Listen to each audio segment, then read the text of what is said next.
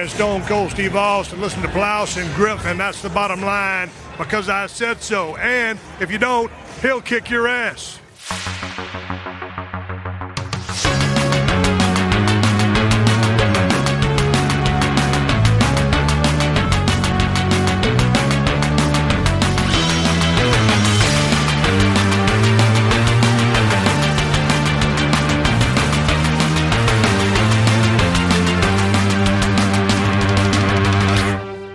Moin Moin und hallo und herzlich willkommen. Eine weitere wunderbare Ausgabe des Plauschangriffs ist angesagt. Und ja, Marc, du darfst niesen, wenn du gerade so mit der Nase zuckelst. Nein. Nein, willst du nicht? Gut, Marc, ich heiße dich herzlich willkommen nach deinem, nach deiner letzten äh, Wahnsinnstat, dass du dir extra freigenommen hast für den letzten Podcast, haben wir die diesjährige Aufnahme auf später am Abend dann geschoben damit ich schön nach Feierabend vorbeikommen kann. Ja, genau, damit du auch schon ein bisschen was Intus hast, damit du dann die Zunge noch mal ein bisschen gelockert ist. Ja, das darf also, nicht passieren. Ich begrüße dich mal wieder im Podcast und Fabian. Hallo, ich bin auch dabei. Ja, genau in dieser Besetzung saßen wir beim letzten Mal auch zusammen, aber es war ein anderer Fabian, es war der Fabian Döhler. Und ich mal, wie auswechselbar diese Fabians sind in der Welt, ne? Ja, aber immerhin, ich muss mir dann keine neuen Moderationstexte schreiben. Das ist äh, sehr aufwendig. Aber auch äh, für dich, Fabian, vielen Dank, dass du dir dann auch die Zeit genommen hast. Ähm, es dass wir in der Runde hier zusammengesetzt haben, ein bisschen länger her. Was war es? Game Boy Advance, oder? Oder war es ja, Wii U? Gamecube, nee, Gamecube ist schon länger her. Gamecube ist ein bisschen länger her, genau, wo du, wo, wo du uns Lasagne gemacht hast, Marc, und mir schlecht geworden ist auf der Rückfahrt. Das erzählst du immer, das hört sich an, als ob ich nicht vernünftig koche. Das Nein, Essen war fantastisch. Die, die, die Lasagne war super, mein Magen war nicht fantastisch, das war das Problem. Aber ich habe euch noch na, gesund nach Hause gekriegt, oder? Ja, aber du hast schon gelitten, glaube ich. Ich habe hab sehr gelitten, ja. Aber es war eine leckere Lasagne, Marc. Solange du nicht irgendwie hinter den Deich musstest und dir mit dem Schaf den Hinter abwischen, ist alles in Ordnung.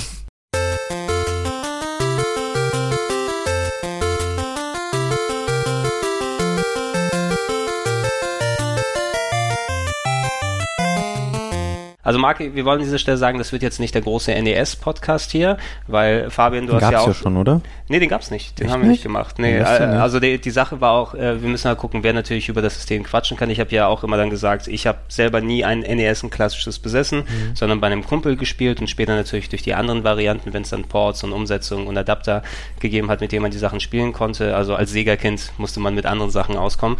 Du hast selber nicht so eine große Affinität dazu, Fabian? Ich habe eins gehabt, aber ähm, das viel weiß noch, dass es relativ schnell zurückfiel dann gegen die, wir hatten zu der Zeit noch irgendwie einen C64er mhm. und einen Amiga 500 mhm. und dann natürlich ein Super Nintendo und dann war es halt spätestens irgendwie abgemeldet. Also die Zeit war nicht so ausgeprägt mit dem NES. Ich hatte auch nicht so mega viel Spiele dafür und ähm, fand schon cool. Es gab aber auch damals schon, äh, selbst als Kind, konnte man da schon erkennen, okay, viele Spiele, die es auch gab, waren halt auch einfach nicht besonders gut.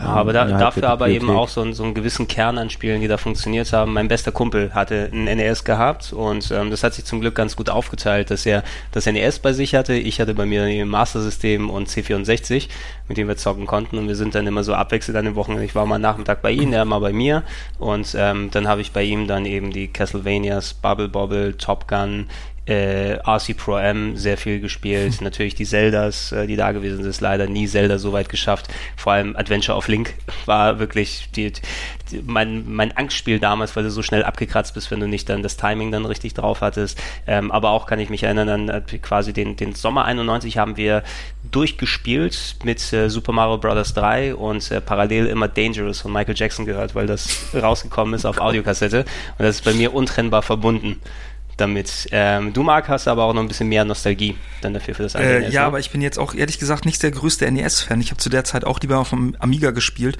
weil ein äh, bei uns auf dem Dorf, da gab es halt so einige Leute, es waren so extreme Computer-Freaks und die hatten damals wirklich mit Akustikkoppler und haben die ganzen Sachen mal illegal aus dem Netz geladen. Das hieß da, oder das heißt, da hing ich dann immer rum, habe mir immer die ganzen Spiele dann irgendwie das besorgt. Den, den guten Sound.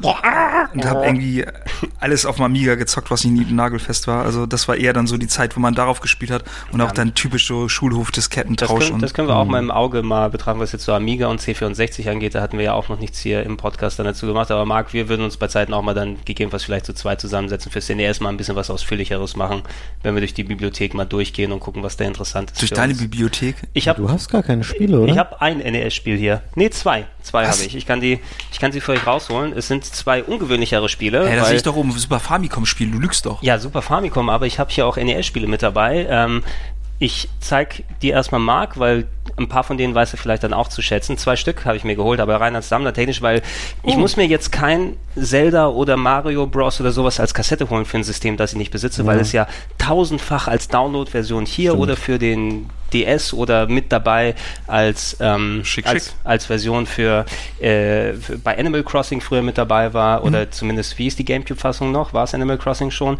wo du die NES Minigames zocken konntest? Ja, das Animal Crossing. Animal Crossing. Ähm, welches war das? Das war auf dem Gamecube, war das? Das war das zweite, ne? Ja, oder? genau nach dem N64 eigentlich das erste bekanntere. Das erste bekannte, weil im Westen war ja das N64-Ding nicht rausgekommen, ne? Oder genau. irre ich mich da? Nee. Ähm, aber das hatte ja auch, ja, deshalb, so sehr ich die Zeldas mag, ich krieg heute nicht zu einem bezahlbaren Preis ein gut erhaltenes für die Sammlung von Legend of Zelda mit dem, mit der Verpackung und alles drum und dran, wenn ich sie haben wollen würde. Und ich habe mir im Zuge des Retron äh, 5, was ich eine Zeit lang hatte, aber dann nicht mehr so häufig benutzt, aber mittlerweile wieder vertickt habe. Aber das Gerät selber hat gut funktioniert funktioniert, also daran lag es nicht. Zwei Games geholt, die ich zocken wollte. Das eine ist äh, Magic of Scheherazade, was so ein Zelda-eskes äh, Top-Down-Action-Adventure ist äh, mit so ein bisschen orientalischen Einfluss, ähm, was eigentlich so als ganz guter Geheimtipp galt. Und ein bisschen hatte ich auch da reingespielt und es ist tatsächlich ziemlich cool. Und ähm, ein Rollenspiel, was ich immer haben wollte, namens Lagrange Point was so ein bisschen oder Japanisch. Äh, es ist auf Japanisch, aber es ist ein äh, Patch erschienen und ich konnte eben das Modul reinpacken und mhm. ähm, das Ding reintun. Ich kann es auch mal hier für euch ein bisschen aufpacken. Es war ein teureres Ding, also in der Version, die ich habe, hat es auch so knapp 45 Euro gekostet. Okay. Ähm, aber die Modulvariante, die sieht ein bisschen anders aus. Ich gebe es mal also es sieht nicht nach einem ganz normalen Famicom-Modul aus, Marc, wenn ich nee, das ist kleiner, ist es auf jeden Fall.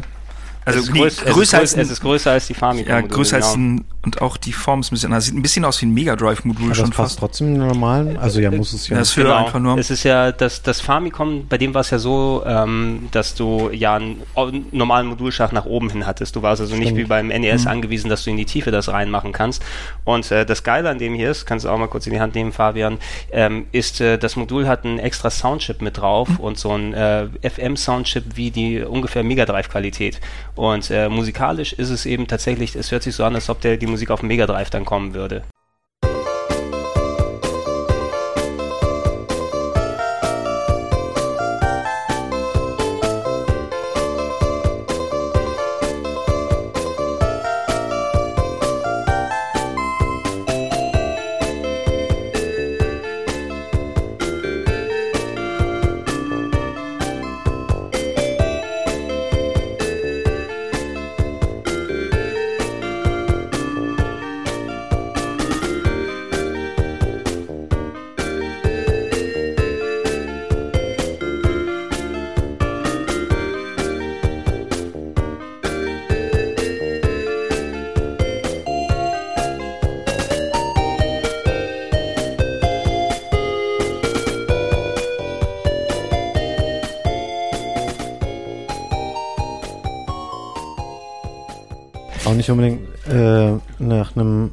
Die Musik unbedingt klingt. da, da müssen wir jetzt nicht wirklich damit ja, also anfangen. Soundchip, also sorry, okay, das war keine Musik. Das oh. waren so Robotergeräusche. Jetzt, jetzt komm nicht mit den furzenden Robotern hier an. Ich liebe die Mega Drive Musik. Sie hat andere Qualitäten als die Synth-Sounds des Super Nintendos. Um das Nein, ein bisschen so in den Recht, ins rechte Links zu rücken, äh, Gregor mag auch Brian Adams und hier äh, Aber nicht Jack in der Mega Drive-Fassung. Nee, nee, aber das zeigt dann so ungefähr, wie du zur Musik stehst. So. Die ja, Gitarren stehen ja auch nur zur, zur Staffage. Ja, natürlich, genau. es, ist, es ist alles äh, Nickelback und Adams, Hauptsache, Hauptsache Kanada. Ja. Avril Lavigne. Ich mag Avril sehr gerne. Das weiß ich doch. Ja. ähm, ja, um wieder zurückzugehen, nein, aber ich, das Spiel habe ich mir geholt, weil es eben dann noch so ein bisschen so dem Fan das Fantasy-Star-Gefühl hat. Äh, kam in den 90ern raus, war aber äh, schon sehr, sehr oldschoolig. Also ich habe es hier ein paar Stunden gespielt, mhm. aber es war mir dann zu oldschoolig mit sehr, sehr viel Aufwänden, super viel Random Encountern, aber immerhin auf Englisch übersetzt durch die englische Übersetzung und ähm, dadurch ist es gut gespielt. Ich hatte aber sonst eben keinen wirklichen Drang, mir ein NES-Spiel zu holen, weil die Dinger eben so häufig umgesetzt wurden und portiert sind. Ähm, hat jemand von euch jetzt noch ein NES daheim? Ja, also, ich habe zwei, glaube ich. Aber ich habe keine Spiele mehr tatsächlich, außer den, das eine ist ein Bundle halt mit Mario und bei dem anderen ist, glaube ich, noch ein loses Mario auch dabei. Mhm. Du hast natürlich Collection-mäßig sieht es ein bisschen anders bei dir aus, Marc, ne? Ich habe gar nichts mehr. Du hast gar nichts? Nee, du, ich, irgendjemand hatte mich, ah nee, Quatsch, bei uns in der Firma hat jemand gefragt für, äh, wir haben was für Nintendo gemacht und da brauchten wir NES-Module, aber da musste Harald uns auch noch dann mhm. aus seinem äh, Repertoire was schicken, weil ich keine zu Hause hatte. Und die hatten alle auch erwartet, dass ich was hab. Aber ich habe für die Fotos, die wir gemacht haben, für Social Media Sachen, äh, nur Rob mitgebracht. Mhm. Und halt so ein bisschen anderen kleinen Kram. Den noch. hast du noch? Ja, äh, ja er, er, hat ihn uns ja auch äh, gestellt für stimmt, den Future Club, stimmt. dann den Rob, damit wir ihn auch nochmal Action machen lassen können.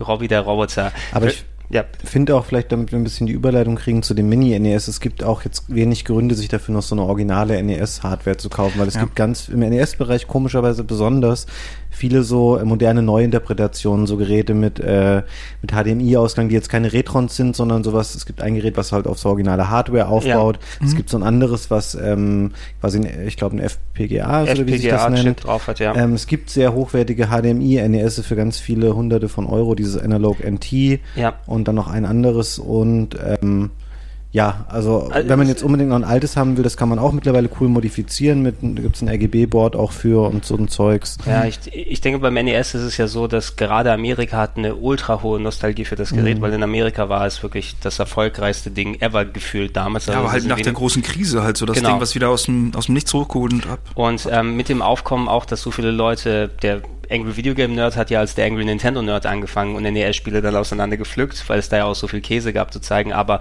auch in der YouTube-Kultur sind die dann eben in der, in der Gunst hochgestiegen, dass Leute dann Videos produziert haben, wo sie ihre alten NES nochmal auspacken oder was in guter Qualität haben wollen. Und du hast es ausgeführt, Fabian, zum Beispiel dieses Analog NT, was in der ersten Charge, die gebaut wurde, aus alter Hardware, Original-Hardware bestanden hat, die sie eingebaut haben und dort mit Chips erweitert haben, um HDMI-Ausgänge zu haben, mit möglichst wenig Lag und dass du dann eben zu den anderen Umbauten dann so, so eine gute Qualität haben kannst. Mittlerweile läuft das auch über so einen genannten FPGA-Chip, weil die erste Charge durch ist und die keine alten NES mehr haben, um sie auszuschlachten. Ähm, FPGA bedeutet, das ist so ein Multifunktions-Chipsatz, ähm, der so programmiert werden kann, dass er andere Chips emuliert. Das bedeutet also, du hast irgendwie so ein Standardset, aber da kannst du mit Software so drauf tun, hey, dieser Chip, der drauf ist, der kann sich so wie der Hauptprozessor der, des NES äh, verhalten oder der Prozessor wie der Grafikprozessor. Und so kannst du quasi eine virtuelle NES-Hardware schaffen, die nicht aus Originalbauteilen besteht, aber baust den Modulschlag dran und dann packst du die Module ran und es verhält sich wie ein echtes NES, was beim Analog NT drin ist, was knapp 500 Euro kostet, aber weil es so ein super aufwendiger Baut ist oder dieses, das andere ist das Retro AVS, glaube ich, was du dann auch gemeint ja, genau. hast, was auch so einen Chipsatz drin hat äh, mit einem bisschen andersartigen Design, was so knapp 200 Dollar oder so kostet, also ein bisschen kostengünstiger auch über HDMI geht, dann aber keine Original-Hardware hat und im High-End-Bereich findest du sowas, ne? wie auch die HDMI-Umbauten für die Leute, die noch CRTs haben und das vernünftig benutzen wollen. Ähm, mir fällt dann eben gerade ein, ich habe tatsächlich mal für eine kurze Zeit lang ein NES in Anführungsstrichen besessen. Ich hatte nämlich kein NES, sondern eine sogenannte Videokonsola. Das war so ein Klon. Ja, ne, also das, das müsste doch auch bestimmt in diversen es waren damals dann viele, also diese kleinen Krämerläden, die meist von, mhm. von äh, ausländischen Mitbürgern dann geführt wurden, wo einfach mal Ware, ja, äh, wo, wo Ware drin war, die nicht vielleicht direkt am Zoll vorbeigegangen ist, sondern einfach mal irgendwelche Klon-Hardware und ähm, da gab es die Videokonsole, da gab es die Polystation, andere Geschichten, das waren dann Geräte, die aussahen wie andere Geräte. Die ja. Polystation sah aus wie eine PlayStation 1. Wenn du die Klappe aufgemacht hast, war da ein NES-Modulschacht drin. Und äh, ich kann mich auch erinnern, wie einer zum Karstadt gekommen ist, gesagt hat, da laufen keine Spiele drauf. ja, das war meistens so, die sahen eigentlich aus wie mindestens eine Generation später, also mhm. wie eine Konsole, die eigentlich äh, neuer war und besser. Da waren es halt eigentlich immer nur verkappte NES-Konsolen. Genau, mit, da stand dann eben drauf, da sind 10.000 oder 100.000 Spiele drauf. Du hattest auch ein Menü, wo du das alles auswählen kannst, aber im Grunde waren es irgendwie 20 alte NES-Spiele mhm. und dann war immer ein neuer Level oder wo der Charakter einmal grün statt blau war und da sind sie so auf ihre 10.000 gekommen. Ich sehe gerade den kleinen Gregor Gregor mit wallendem Haar vor mir zu Weihnachten, wie er sein Paket auspackt und auf irgendwas Heißes wartet und kriegt dann irgendwie La Consola oder so irgendwie. Nein, nein, zum Glück war es kein Geschenk, sondern ich habe selbst noch Geld dafür ausgegeben. Ach, zum aber Glück. Äh, nein, aber in der Hoffnung war es zumindest, weil es eine möglichst günstige Variante und weil da Spiele schon eingebaut waren, ähm, damit ich auch ein NES bei mir daheim haben kann. Das Problem ist, die sind nicht so super kompatibel. Die haben zwar einen Modulschacht, mhm. aber viele der Module, die ich mir ausgeliehen habe, die sind nicht drauf gelaufen zum Beispiel ja. auf den Dingen. Es gibt es generell so, ist die NES-Hardware ist auch nicht so ganz einfach, ähm, gerade auch was Soundchips und so ein Kram angeht oder irgendwie das akkurate Abspielen ähm, der, der Sounds ist, glaube ich, auch relativ schwierig, ähm, wenn man das wirklich exakt äh, replizieren will auf einem modernen Gerät äh, ja, das NES ist da einfach nicht so, so leicht zu handhaben. Sieht man auch daran, dass, glaube ich, zum Beispiel das Everdrive, das ist ja so eine Modulreihe, die es mhm. eigentlich auch für ganz viele Konsolen gibt, was ein Originalmodul ist, also ein Modul, was in ein Originalgerät passt, aber einen SD-Kartenschacht hat, wo du dann alle Spiele drauf machen kannst, damit du einfach äh, mit einem Modul quasi alle Spiele abdeckst. Was ziemlich praktisch ist, relativ, eben, ja. das, Die sind super gut, die Dinger, ähm, weil man auch seine Originalspiele vorher auslesen kann, wenn man die entsprechende Hardware dafür wiederum hat. Aber das ist auch im NES-Bereich relativ teuer, weil es einfach schwierig ist, auch so ein ähm, Modul nachzubauen, dass das Innenleben hat, was exakt alles das Verhalten aller NES-Spiele abbilden kann, weil mhm. das nicht immer so ein Standard Bausatz war, der da drin war, sondern Stimmt. die Spiele individuell ein bisschen unterschiedlich waren. Ging das auch mit den SFX-Sachen oder ging das damit dann nicht? Weil der Chip ist ja wahrscheinlich dann nicht verbaut in den das beim Super, Super Nintendo, Nintendo ja. was du meinst. Äh, das hängt. Nee, Super Nintendo SFX geht tatsächlich nicht, aber die meisten anderen gehen mittlerweile. Das es ist es gibt aber dann so, ähm, da ist mir auch mal davon erzählt, da gibt es ja welche Leute, die so Retro-Nachbauten von Modulen machen und zum ja, Beispiel, dass genau. jemand so eine SFX Game Collection auf einem selbstgebauten Modul Ja, sowas habe ne? ich auch. Ich habe so eine SFX Collection, wo quasi alle Super FX-Spiele so, drauf sind äh, auf einem Modul. Vortex, Stunt Race FX und sowas, Genau, ne? Yoshi's Island, Doom, ähm, halt die 10 oder so, die es gab. Mhm. Also es sind Sachen, die mittlerweile durch Emulatoren dann gemacht werden. Das, mhm. das gab es auf dem Super Nintendo ein bisschen mehr als auf dem NES, dass da Zusatzchips bei waren. Das hast du häufiger beim NES, speziell in japanischen Sachen gehabt, wie äh, das Lagrange Point, was ich gerade, was wir gerade erwähnt haben, dass so ein, so ein ne? Soundchip äh, nochmal extra hat oder beim Master System war es das gleiche, ne, dass du da auch spezielle Soundchips drin hattest, die in der japanischen Version vom Master System, dem Mark III, bessere Musik ausgegeben haben, weil der in der westlichen Version runter reduziert wurde. Dadurch aber, äh, die Module, die ich ausprobiert habe bei diesem Videocontroller-Ding, sind nicht so gut gelaufen. Das ist wahrscheinlich irgendwo jetzt äh, in irgendeinem Regal bei irgendeinem Verwandten oder sowas jetzt dabei. Also wirklich richtig gehalten hat sich es in der Sammlung nicht. Ähm, deshalb war ich aber auch ein bisschen verwundert, als die Ankündigung dann sehr überraschend von Nintendo kam mit dem Nintendo Classic Mini äh, dass sowas dann in offizieller Hinsicht kommt, weil für mich ist das eben nichts Neues. Das gibt es ja seit Ewigkeiten mhm. schon. Das NES ist eine der meistkopierten Mini-Konsolen. Ja, es wurde ja auch ja teilweise offiziell verkauft. Es gibt ja eine, war es eine chinesische oder eine koreanische Ausgabe, wo ein N64 in einem N64-Controller verkauft wird? Mhm. Na, ja. IQ oder wie Dieses IQ, nee, genau. Doch, doch so, ja. IQ? Ich glaube, so heißt das ja. Also auch so. Aber was nicht Korea? Oder ja, Korea oder China oder sowas. Also es war nicht Japan, aber so eine offiziell lizenzierte Variante. Mhm. Und man sieht ja öfters mal früher, als noch Home Shopping oder sowas gelaufen ist. Und dann, sie kriegen diese Konsole und so viele Spiele dann damit drauf, wo ich dann sage, auch hat das Nintendo abgesegnet. Ähm, aber dass Nintendo offiziell so eine Emu-Retro-Mini-Nachbaut-Konsole dann rausbringt, das war eben doch ein bisschen was Überraschendes für mich, weil es so lange Jahre geschlafen und ich gedacht hätte, der Markt ist so saturiert, ähm, weil wenn jemand sowas haben wollte, hätte er schon. Da, da hast du dich aber getäuscht, was? Da habe ich mich stark geirrt, ja.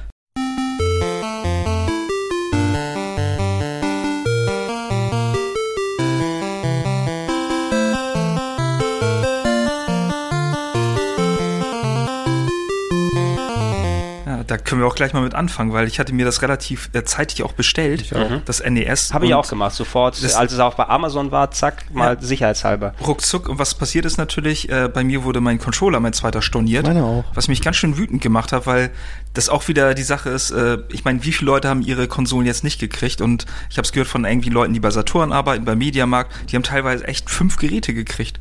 So, das ist echt mhm. ein schlechter Scherz. Also wie kann man das im Voraus, wenn du weißt, dass die Vorbestellmengen so hoch sind, wie kann man das nicht vernünftig produzieren? Und auch die Sache Nintendo, ich, also man kann wahrscheinlich denken, äh, es liegt sicherlich nicht daran, dass Nintendo nicht mehr hätte produzieren können, dass sie sagen, leider unsere Fabriken sind dicht, weil wir noch äh, Wii U-Schalen dann irgendwo von Foxconn in, in China zusammenschrauben müssen. Also daran liegt es meines Erachtens nicht wirklich, sondern eher dieses künstliche Verknappung-Ding, das hast du ja bei der Wii auch gehabt, ne, dass da so ein bisschen mehr Hype drumherum steht, entsteht, aber wer profitiert letzten Endes davon? Nicht Nintendo, ja. nicht die Leute, die spielen wollen, sondern die Zweit- und Drittverkäufer, die nicht. absurden Summen. Das halte ich aber auch für, ein, für einen Trugschluss. Weil Nintendo profitiert halt null davon künstliche Verknappung ist, glaube ich, auch wieder so ein Ding, dass der Begriff ist irgendwann mal aufgekommen.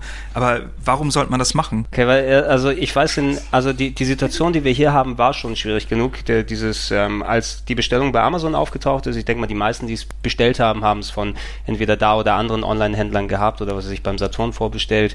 Ähm, es hielt ja zumindest ein paar Stunden, wo man Sachen bestellen konnte. In Amerika ist diese Vorbestellung ja zum Beispiel nicht mal angefangen vor ein paar Monaten, sondern erst ein paar Tage vor mhm. Release und war auch so kurz und knapp, knapp, ähm, dass da noch viel größere Knappheiten entstanden sind und das ausgerechnet im Markt, wo das NES noch hardcore beliebter war. Und ähm, man sieht die Gebrauchpreise, äh, da wird irgendwie regelmäßig pro Tag gehen da ein paar Handvoll Konsolen online on und da ja. stehen die ganzen Leute und refreshen wie blöde, mhm. damit sie es kaufen. Und eBay ist voll mit 200, 300 Dollar angeboten für eine 59,95 Konsole da. Ja, ist das so Deswegen, hoch in Amerika tatsächlich? Teilweise, teilweise hier wirklich. ja wieder jetzt mittlerweile so, keine Ahnung, 110, Ja, es, es, wird, es geht wieder ein bisschen runter, aber es ist teilweise wirklich hochgegangen. Also manche haben, glaube ich, sogar Geräte in Richtung 500 Dollar abgesetzt, also für die US-Variante, wobei die Variante, die wir hier haben, mit Ausnahme, dass die Verpackung ein bisschen anders ausschaut, ist identisch, ist, ne? ist identisch, ja. außer dass wir mehr Geld bezahlen müssen und weniger Content drin haben, als so die Amerikaner. Was, ähm, ja, die Amerikaner haben ein Netzteil dabei.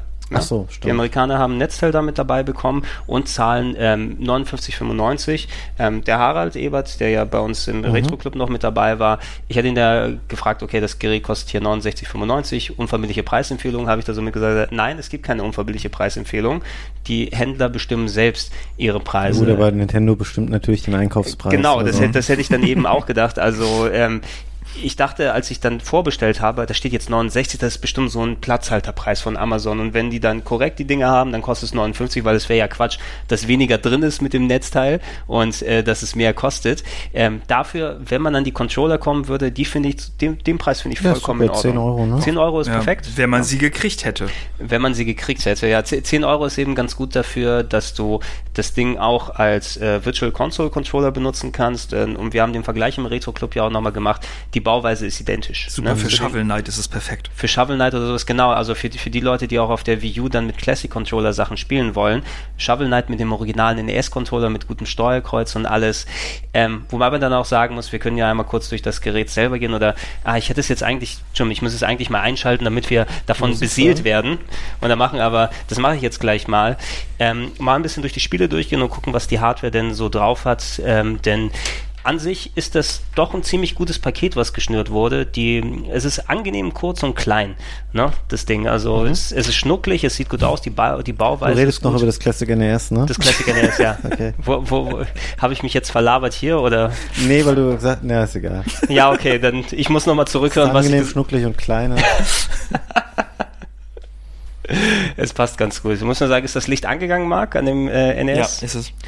Okay, alles klar, da läuft es. Ich mache den Soundmaus. Aus welchem Spiel ist denn die Menümusik eigentlich? Ich habe es noch nicht nachgeguckt. Es ist eine eigene, glaube ich, oder? Cool. Ja, Mag also ich, hat, hat Harald gesagt, aus, aus äh, ich weiß nicht, irgendwie, oder war es der Fabian Döder vielleicht, mit dem wir in der Sendung saßen, dass es aus einem anderen Spiel ist, aber ich denke, es ist eine selbstgebaute Musik, ne? oder? Cool. Klingt sehr ja. NES-mäßig auf jeden Fall. Es passt auf jeden Fall sehr gut, so in einer äh, Reihe mit der V-Shop-Musik ne? was ja auch ein, ein moderner Klassiker ist, die man stundenlang hören kann, wenn man da wartet und, und guckt, ja, lassen wir das mal laufen, dann läuft auch die selbst ablaufende Demo. Ähm, ein sehr wertiges Gerät. Mhm. Ne? Es ist ein schön gebautes Menü. Die ganzen Ängste, die man im Vorfeld hatte, weil die Wii U NES-Simulation ja sehr scheiße ist. Ne? Habt ihr mal NES-Spiele auf der Wii U gespielt? Ja, furchtbar. Vom, äh, von der Wii noch. Ich glaube, auf der Wii U war sie eher noch schlechter. Auf der, auf der Wii ist sie okay. Auf der Wii U hast du eben nicht nur Aspect Ratio ist ein bisschen funky, es ist ein Blurfilter drüber und es ist abgedunkelt. Das ja. Bild ist sehr, sehr, sehr dunkel. Ähnlich wie bei dem N64 auf der Wii U. Mhm.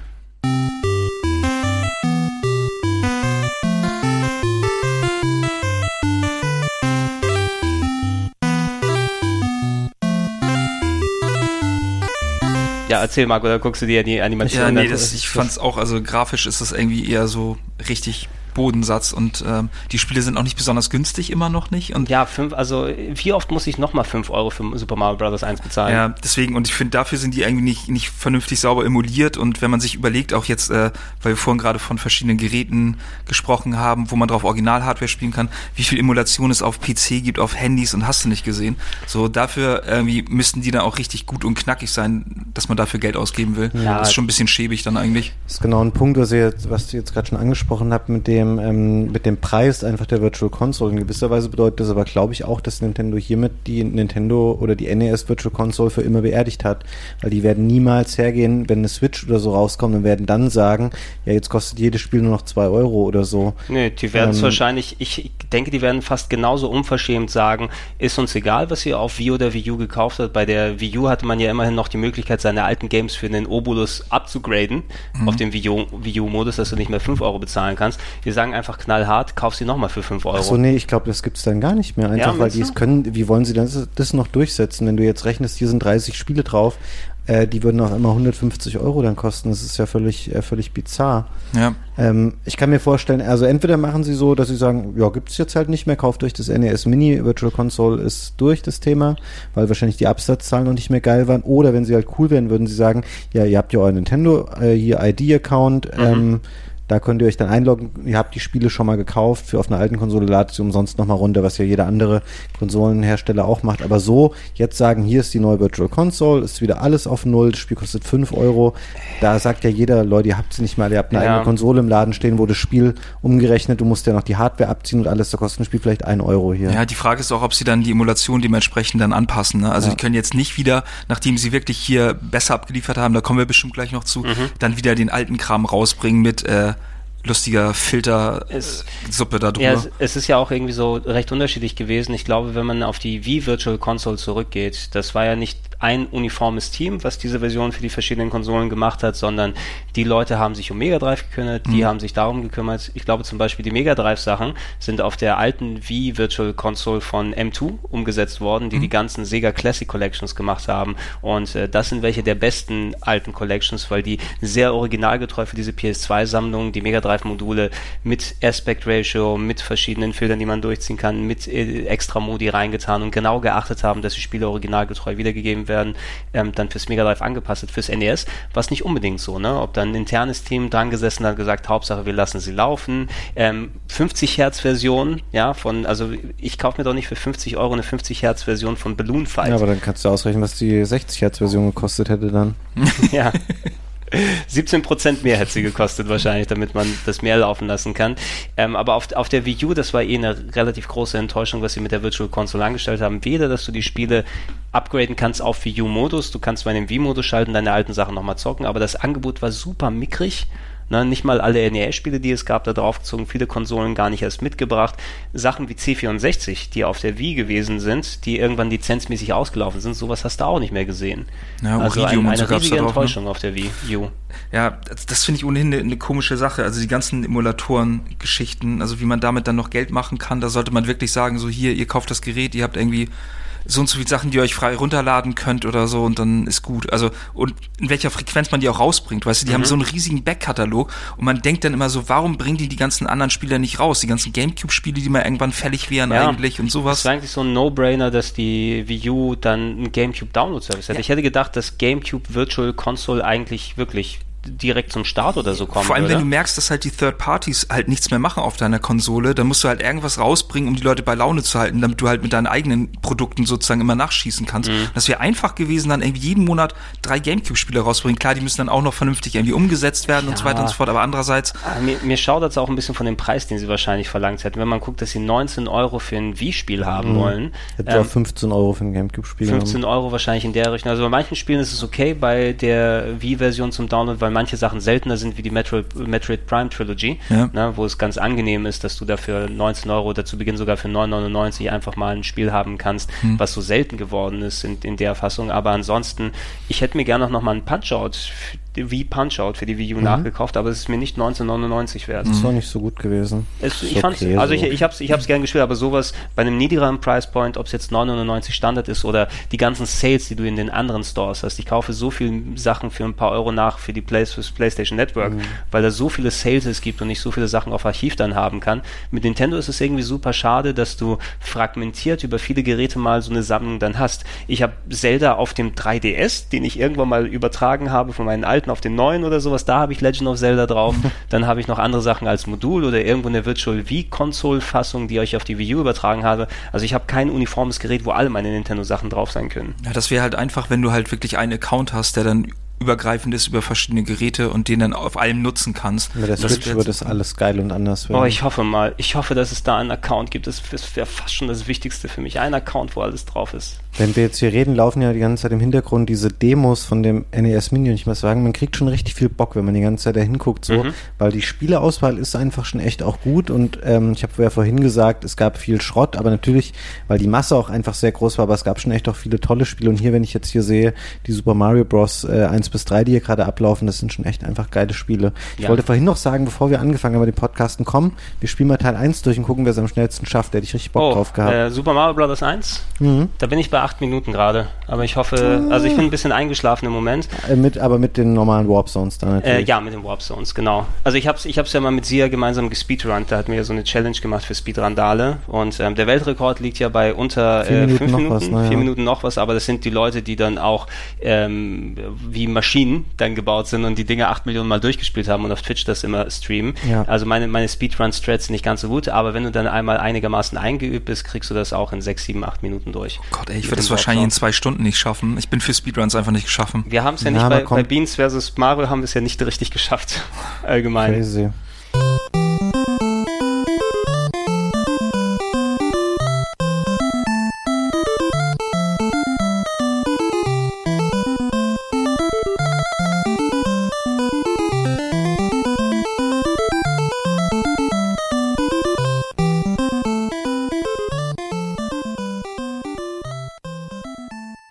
Ich will mal gucken, oder Marc, hast du die Spieleliste bei dir da ja. oder soll ich die nochmal rausholen? Weil das, das war auch die Überraschung für mich. Normalerweise denkst du ja, wenn Nintendo sowas rausbringen würde. Erste Nachricht, du hörst, es kommt ein kleines Mini-NES-Gerät raus, wo 30 Spiele drauf sind, da denkst du, okay, du hast alle üblichen Nintendo-Verdächtigen. Also, mhm. weil Nintendo alles äh, möglichst mit wenig Lizenzgebühren machen möchte.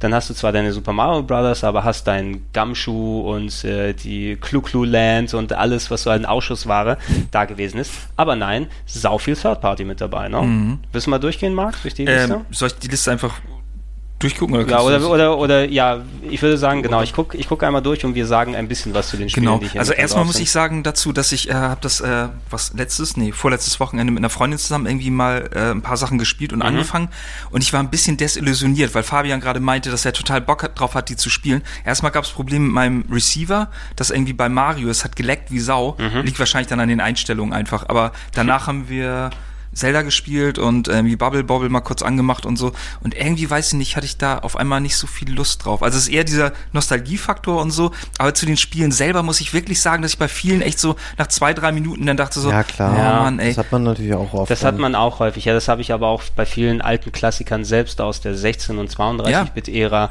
Das ist eben so, ich habe meinen mein Phil schon nach ein bisschen einfach anspielen bekommen und dann ist es auch vollkommen okay. Und vor allem, ich erinnere mich noch an meinen Wortlaut, wie ich sagte, so Bubble Bobble ist eines meiner Lieblingsspiele damals damals irgendwie befreundete äh, Freunde von mir an der Uni in Lüneburg, die hatten Automaten da stehen. Deswegen war ich da mal besonders gerne, um halt Bubble Bobble zu spielen. Und die Version vom NES ist halt mhm. nicht so geil wie die Arcade-Version. Ja, und das, das war stimmt. schon so, hm, so ein ich kleiner kann, Downer. Ich kann da übrigens, also ey, also da kann ich zwar nicht so gut sprechen wie meine Schwester da drin, aber meine Schwester ist absoluter Hardcore Bubble Bobble Freak und kann das auch blind durchspielen. Ihre Lieblingsversion ist die Master System Fassung, oh wobei sie die vielen verschiedenen.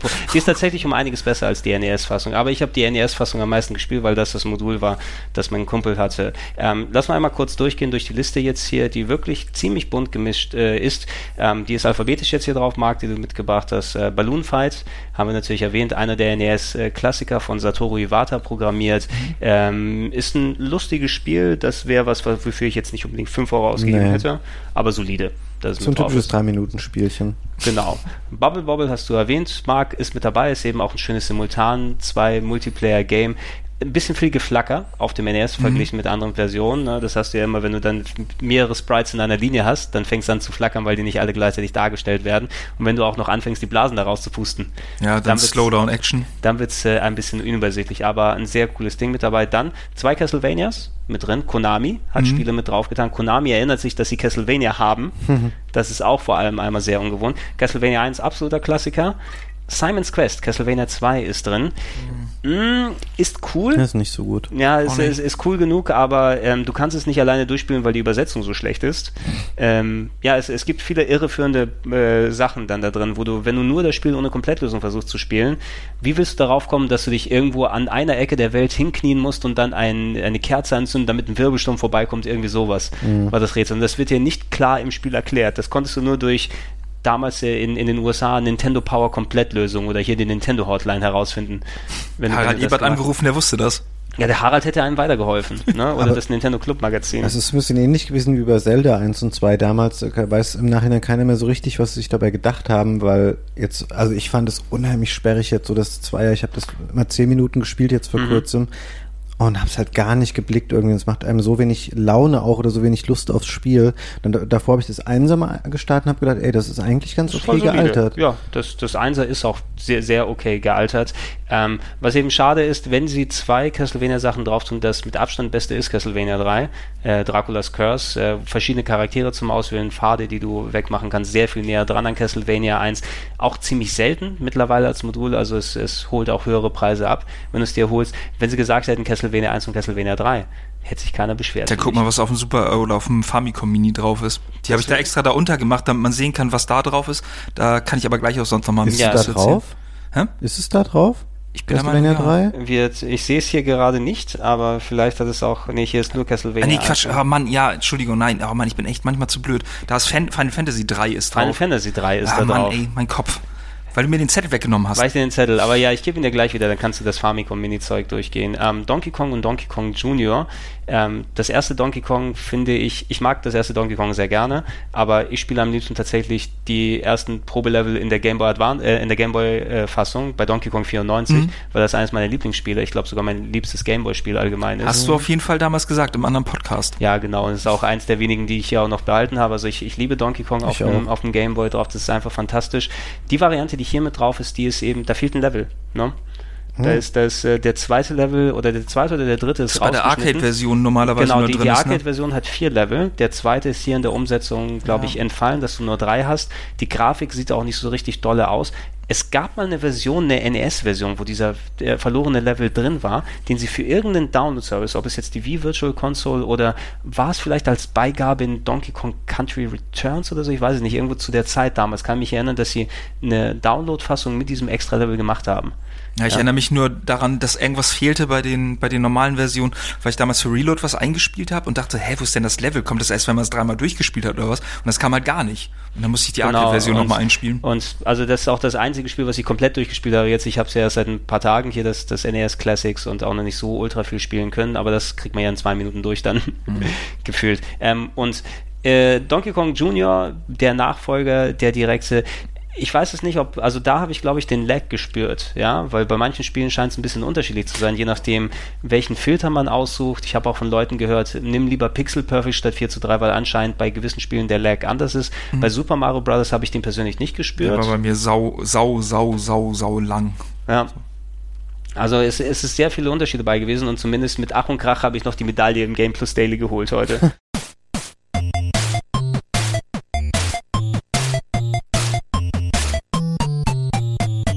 Double Dragon 2 The Revenge als Beat'em Up mit drin. Ich glaube, die erste Double Dragon Fassung war eh für den Arsch, die rausgekommen ist. Ich habe es auch hauptsächlich in der Arcade gespielt. Mhm. Die Zweier-Version, das ist ja alles so. Ist es noch ein richtiges Double Dragon oder ist es schon eins von diesen Kunio-Kun-Spielen, die dann umgesetzt wurden? Ich glaube, das ist ein richtiges Double Dragon, ist das noch. Ne? Also wer, wer vielleicht äh, ähm, hier World Cup Soccer kennt und diese Knautschfiguren. Oh, das sind Kunio-Kun-Sachen, ne? Den finde ich super. Das hätten sie statt Tecmo Bowl draufpacken das sollen. Wäre, genau, das die japanische Version ist Japa es drauf. Ja, ist es echt in der japanischen Version drauf? Ja, River City Ransom ist drin und dieses komische oh, Dings, Neketsu oder so, glaube ich. Neketsu, irgendwas auch. Oder ja. fehlen nämlich schon andere gute Spiele. Ja, ja zum Beispiel Tecmo. Tecmo Bowl, oh, aber Tecmo Double, Bowl, Double Dragon 2, ich kenne die NES-Fassung, habe ich hier kurz ausprobiert. Ich finde es ein bisschen schade, dass es ein 2D-Spiel ist, was nur mit 30 Frames läuft. Das finde ich immer ein bisschen nervig, aber es fällt einem wahrscheinlich nicht so direkt auf, wenn man das äh, nicht was anderes gespielt hat. Es ist aber immerhin ein Two-Player-Zusammenspiel äh, und ähm, ich kannte hau hauptsächlich die Game Boy-Fassung, die nämlich ein anderes Spiel ist, als die, die hier drauf ist, eher so ein bisschen Sidescroller-mäßig und die ist tatsächlich so ein Neketsu-Kun, äh, Neketsu also mit diesen kleinen Knautschfiguren. Mhm. Renegade, glaube ich, hieß das erste Spiel das ist die Gameboy-Fassung, die ich gespielt habe und die entspricht nicht der NES-Version. Mhm. Also es hat nichts mit der Fassung zu tun. Ich, ich habe es nur reingefunden, weil ich Double Dragon 2 sehr gut kenne, aber eben in der Gameboy-Fassung. Und das hier ist ein komplett anderes. Ich kann es nicht beurteilen, ich bin mehr bei Streets of Rage, muss ich persönlich sagen, was solche Beat'em-Ups angeht. Siegerkind. Ja, Streets of Rage ist aber auch geil. Kannst du nichts dagegen sagen. Dr. Mario ist drin. Mh, hm, Dr. Mario ist okay. Ich weiß, das ist bestimmt Lizenzzeug, aber gern. ja, ich, ich hätte lieber Tetris gesehen. Ich glaube, Tetris war doch auf dem NES gar nicht so geil, oder? Es ist, es ist eine okaye Version gewesen, also es ist nicht die beste aller Zeiten. Ähm, und die ganz klassischste ist natürlich die auf dem Game Boy, aber ich bin wesentlich mehr in Tetris drin. Ich glaube, die meisten Ey, Leute haben auch Tetris gespielt. Welcher Trottel spielt denn bitte, Entschuldigung, hier läuft die Demo von Castlevania ab. Welcher Idiot hat die eingespielt? Da nennt man doch immer was, wo jemand voll geil irgendwie durchrusht. Nicht der beim Erstgegner sich gleich viermal treffen lässt und stirbt dann. Ja, ja, so selbstablaufende Demo. Irgendein Praktikant hat's gemacht und Hauptsache, hast du es jetzt gespielt? Ja, ist okay, lass auf Modul brennen. Für, für 30 Jahre später, dass die Leute sehen können, wie ein selbstablaufende Demo versagt. Okay, sorry, ich wollte dich nicht unterbrechen. Nee, nee, das ist aber vollkommen in Ordnung. Es ist sehr lustig, solche Sachen merkt man normalerweise nicht. Ne? Was da drin ist, die selbstablaufenden Demos sind nicht immer perfekt. Ah. Gegenbeispiel übrigens äh, Super Metroid, ne? weil da werden Tricks verraten, die man nicht sonst weiß. Ne? Da gibt's Am eine, Anfang meinst du für das Intro? Genau, im, im Intro, aber da gibt es auch selbst ablaufende Sequenzen, wo mhm. da so Shine Sparks und solche Spezialmoves gezeigt werden, die du sonst nicht kennst. Und da sagst du, oh, vielleicht wenn ich das probiere, dann kann ich das auch machen. Oh, das mit dem Hinhocken meinst du und dann. Genau, so, also so ganz verschiedene Sachen, die du normalerweise an Moves nicht kennst. Ähm, Dr. Mario ist aber trotzdem ist ein Klassiker auch, ja, dass man es hier mit, mit, drauf tun kann. Ähm, Excite Bike oder wie wir es genannt haben damals Exercise Bike ich fand das eigentlich super. Ich habe mich nur gewundert, warum das jetzt keinen Zwei-Spieler-Modus hat. Warum ist das äh, nur Singleplayer? Ich glaube, das Original hat auch so? keinen Zwei-Spieler-Modus, ne? Ja, die, die, haben ja die ROMs nicht angefasst wahrscheinlich. Ja, ja. ja aber das war ja damals war das doch irgendwie um den Vier-Spieler-Adapter irgendwie zu pushen bei diesem. War das nicht Vier-Spieler-Spieler? Mm, das ich, ich weiß es nicht. Also vier, also in dem Vorset äh, das war ja, ich ja. Nee, aber da war drin ähm, Super Soccer. Tetris. Da war drin Tetris also und, World Cup und Mario. World Cup Soccer, Tetris und Mario, glaube ich. Ne? Und ich World Cup Soccer war das einzige Vier-Player-Game was dann mit dem, mit dem Adapter oh funktioniert hat. Okay, also ich, ich glaube zurück. Ich kann mich nur erinnern, wir haben es natürlich sehr häufig mit meinem Kumpel damals gespielt, aber ich kann mich auch nur an Singleplayer so Zeitsachen erinnern und da mochte ich Motocross Maniacs auch lieber später auf dem Game Boy. Es ist aber cool und es gibt ja eine sehr coole 3D-Variante für den 3DS. Ne? Mhm. Also die haben sie auch sehr schön umgesetzt. Hier drauf ist es. Dann Final Fantasy. What the hell? Tja. Ja. Super komisch, weil sehr ich meine, Square macht halt schon ganz lange, jetzt bringen sie alle ihre ganzen Spiele in teilweise hässlichen Versionen für Handys raus ja. und haben auch seit 100 Jahren, glaube ich, kein Virtual Console Spiel mehr gemacht, was ja super schade ist.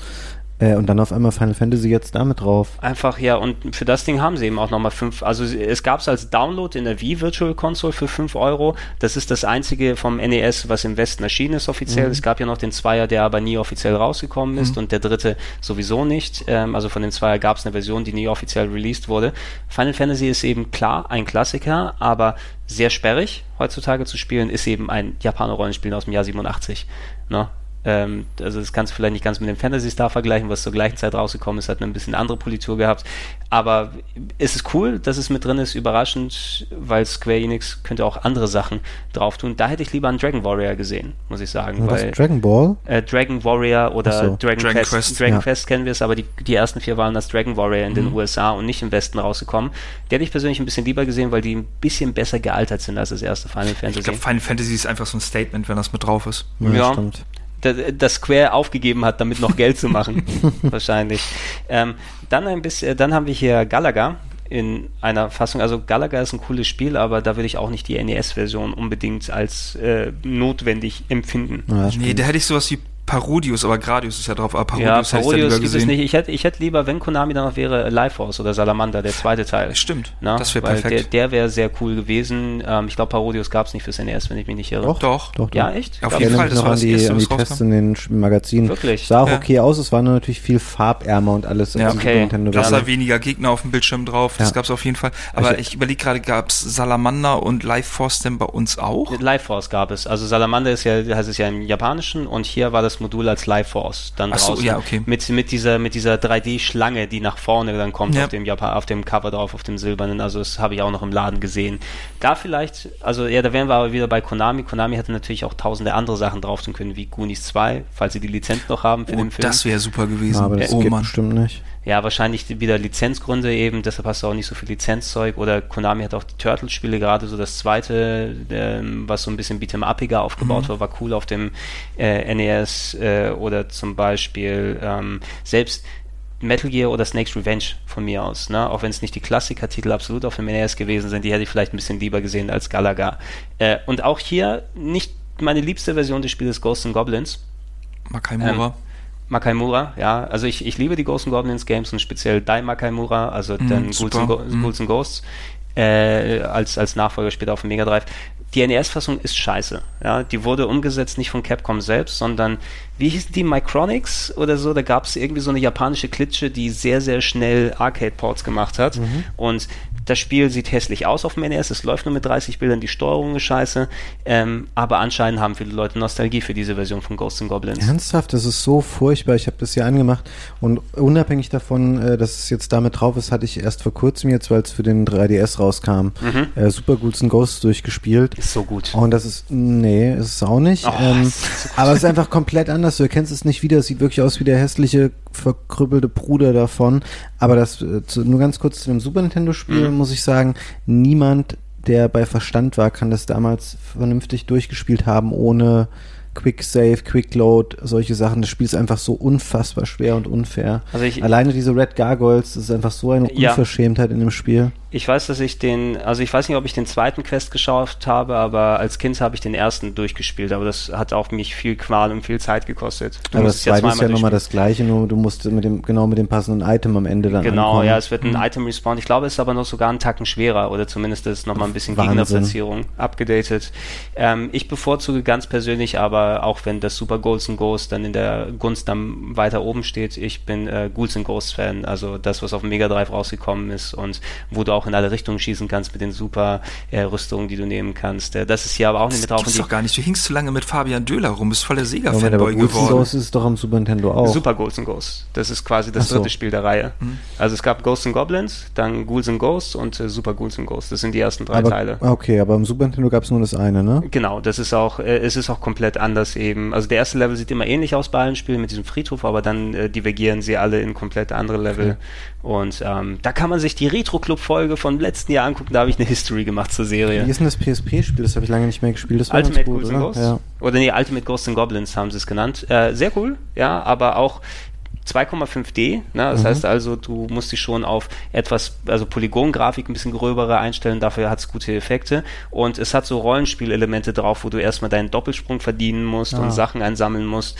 Ähm, da weiß ich nicht genau, es gab eine abgegradete Version namens ähm, Makai Murakai oder jedenfalls wie der Name auf Japanisch hieß, der nochmal am Schwierigkeitsgrad was gemacht hat, weil die Urfassung soll noch mit das schwerste Spiel dann gewesen sein von auf der allen. PSP jetzt? Auf der PSP, ja. ja da gibt es eine verbesserte Version, die das nochmal ein bisschen anpasst und erträglicher macht. Ja, das ähm, ist echt schlimm gewesen. Ähm, aber ja, ich kann es empfehlen, aber man muss wirklich schon eine hohe Toleranzgrenze dann haben.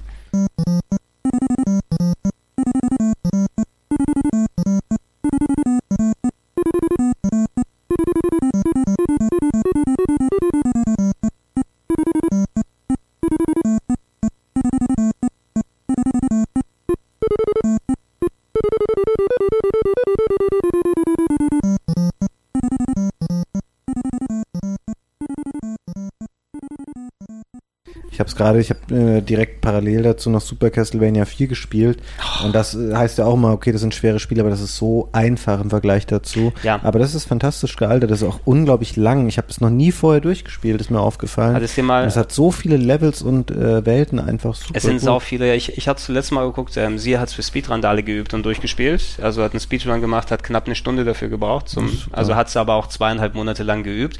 Und ey, wie schön dieses Spiel ist. Ne? Mhm. Ne? Also Musik ist geil mhm. und die Level so abwechslungsreich und so viele kleine Ideen, die drin sind. Bossgegner. Super Bossgegner, ja. der, die, der drehende Mode 7 Level, ähm, die ähm, hier ähm, Kerzenleuchter, auf denen du entlang schwingst. Also das ist wirklich ein absoluter Hammer. Können wir ja vielleicht nachher nochmal sagen, wenn wir uns ein bisschen über das äh, Super Famicom Mini unterhalten, was da draußen ist. Aber Ghost in Goblins, keine gute Version. Umso geiler, Gradius ist ein Top-Shooter, mhm. der drauf ist. Wie gesagt, ich hätte mir den Nachfolger noch gerne gewünscht, aber ähm, ist ein Top-Game auch auf dem NES, genauso wie die Arcade-Fassung. Ähm, also nicht allzu sehr runtergelitten darunter. Und äh, es ist das erste Spiel, was den Konami-Cheat drin hat. Den habe ich sogar eingegeben oh. hier auf dem Mini Classics. Da kriegst du nämlich alle Spezialwaffen freigeschaltet damit in der, in der Fassung. Und ich konnte den ersten Level dann nochmal durchspielen. Gleich im Title Screen, wo gibt man ihn ein? Ähm, Pause machen im Spiel und dann einfach oh. eintippen. Also dann einmal BA reicht und dann hast du schon alle Options freigeschaltet. Ähm, dann Ice Climber ist dabei. Ich bin immer versucht, Ice Climbers zu sagen, aber es ist wahrscheinlich so eine Marotte die ich mir über die Jahre eingeholt habe. Ähm, Ice Climbers war niemand nee, nicht der Favorit. sagen, gar nicht. Ja, das ist auch viel besser in Erinnerung. Das habe ich auch irgendwie ange, angespielt und das war teilweise mit dem Springen dann wieder um auf das. Ja, das ist so. Das ist so manchmal ein bisschen sehr hakelig. So. Also Springen ist sowieso bei einigen Spielen hier. Bei Donkey Kong Jr. war es mm, das Springen und auf einem anderen Game hier, das haben wir auch bei Game Plus Daily jetzt gespielt, da war das Sprungverhalten auch für den Arsch. Das merkt man erst viele Jahre später. Aber, Aber da siehst du mal, wie gut das bei Mario ist, ne, das Sprungverhalten.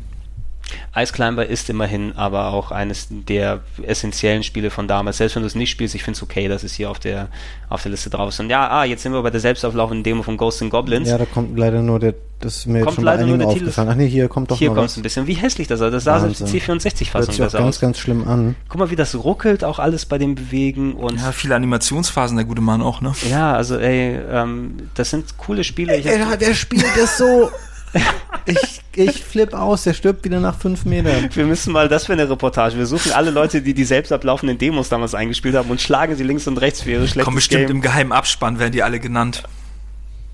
Kunio-kun hat's gemacht. Äh, ja, Eisclimber Kitty Garus ist drauf. Ich habe nie so große Berührungspunkte gehabt. Ich habe es ein bisschen gespielt, Kitty Garus, aber es scheint ja so ein bisschen in die, in die Metroid-Ecke zu gehen, ein bisschen Jump'n'Runniger, ähm, aber ich will es vielleicht mir irgendwann mal geben. Es sieht cool genug aus.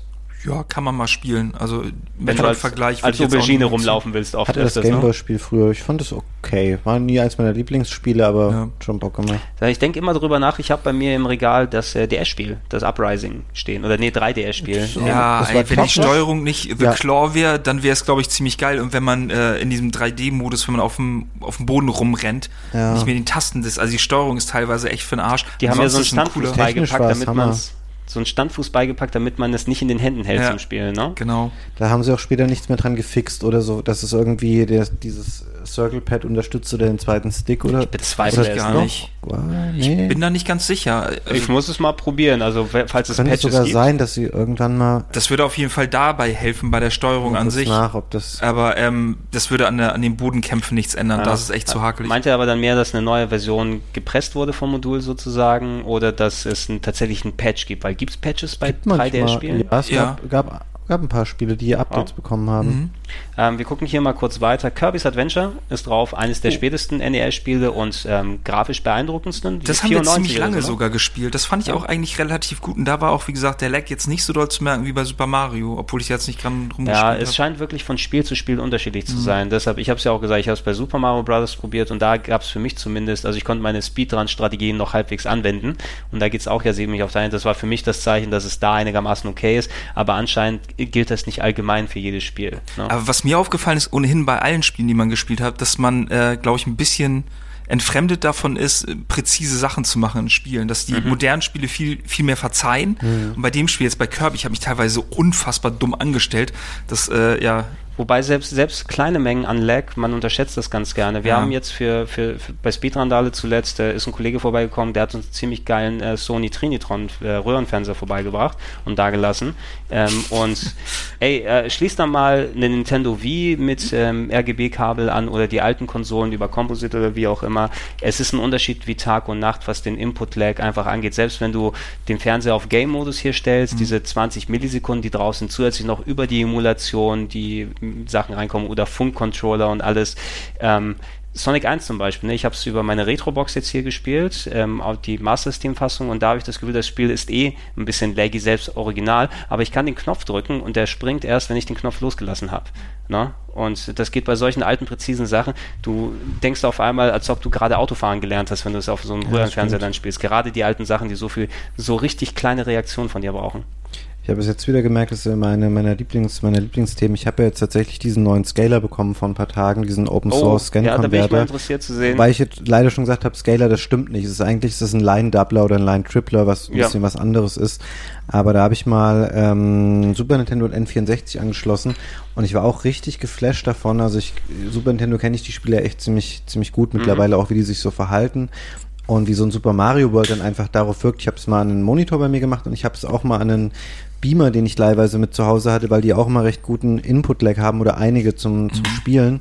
Ähm, das war Hammer. Also ab, zum einen, dass es über einen Beamer Super Nintendo und N64 mhm. mit zwei Meter Bilddiagonale trotzdem okay aussah, weil das ziemlich gut ähm, das Signal äh, aufwerten kann.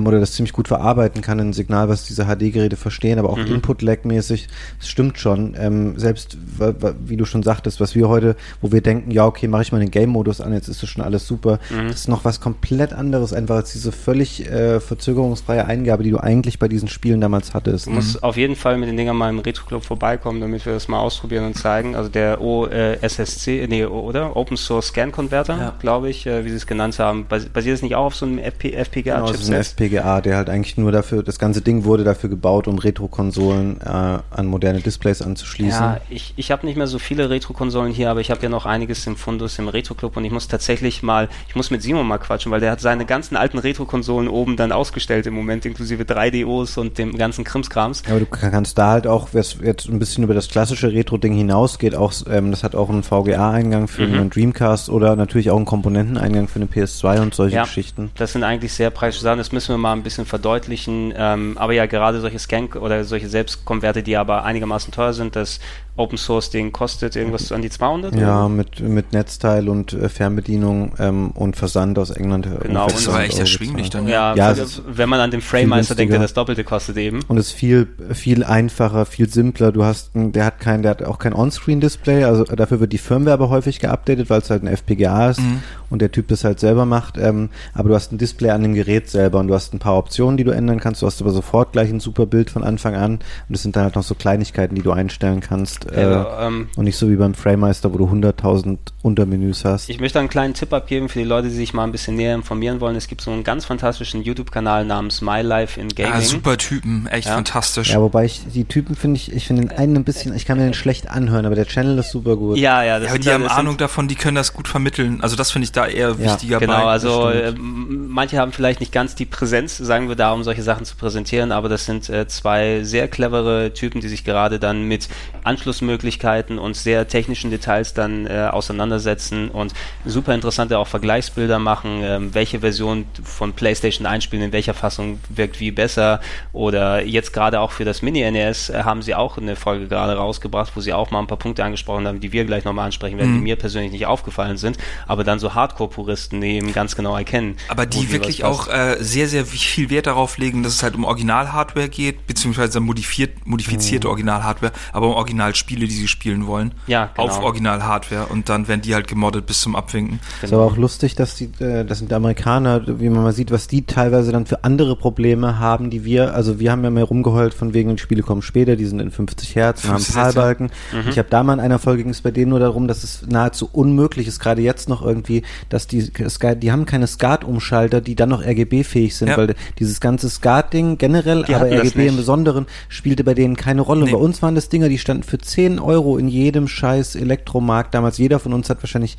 der älter als 30 ist, hat drei von voll diesen mit Dingern. Vivanco-Adaptern. Genau. So. Ja, aber die und waren ja auch noch in Amerika schlecht. gibt es das nicht. Wenn ähm, du jetzt so eine Dinger wie von Wolfsoft, diese fetten Boxen da denen vorführen würdest, die würden sich die Finger danach lecken. Ja. Weil die halt richtig qualitativ gut sind, halt, dass du wirklich umschalten kannst zwischen den Geräten. Ja, das ist, das ist wirklich immer erstaunlich, wie viel die dann eben mit Composite oder teilweise noch mit Antennenausgängen dann gemacht oder haben. S-Video war Oder S-Video, das höchste der Gefühle. Dieser äh, Mike äh, Mattei, der mit ähm, dem Nostalgia, äh, mhm. Nostalgia mit dem Angry Video Game Nerd dann die Videos dann anstellt, der hat, äh, der hat auch zuletzt ein paar Videos gemacht, wo er sein Setup vorgestellt hat und der hat irgendwie da 70, 80 Konsolen gefühlt da stehen und da so zwei Batterien mit äh, Composite-Switchen, ja, wo er dann mit Tasten hier rummachen kann. Und er hat dann so ein Follow-up-Video, nachdem er seine Sammlung präsentiert hat, gesagt und hat gesagt, ey, viele haben gesagt, warum machst du denn nicht RGB oder sowas mhm. dort rein, weil das Bild dann besser wäre. Und da hat er das aufgegriffen, was du gesagt hast. Hey, ich habe mein Setup darauf ausgelegt, ich müsste bei allem jetzt äh, selten und teure Kabel jetzt irgendwie suchen, Adapter, die in der Form auch, die, die ihr findet im Internet haben meist fünf äh, Slots nebeneinander, wie wir sie hier ja auch kennen. Und da muss es ja auch, wenn du einen hattest, wo du nicht selber den Knopf drücken kannst, konnte er auch noch, ähm, da habe ich lieber nicht alle Geräte angeschlossen lassen, weil ich mache das Super Nintendo an, auf einmal leuchtet die Leuchte vom Mega Drive ein bisschen, ja. weil der Strom auch durchgeführt wird. Also an die Probleme, über die wir hinweggekommen sind, für die ist es komplett anderer Schnack. Aber das, was Fabian gerade gesagt hat mit den RGB-Adaptern, ich glaube, Jeremy Parrish hatte das letztens auch irgendwie ein Bild davon getwittert, irgendwie, mhm. wie er seine ganzen Sachen jetzt da verkabelt hat, wie stolz er darauf ist, dass er halt dieses Adapter-Ding da hat. Ja. Ich dann auch dachte, okay, ist jetzt wirklich nichts Besonderes für uns gewesen, aber für die Amerikaner ist es wirklich halt ein Exot.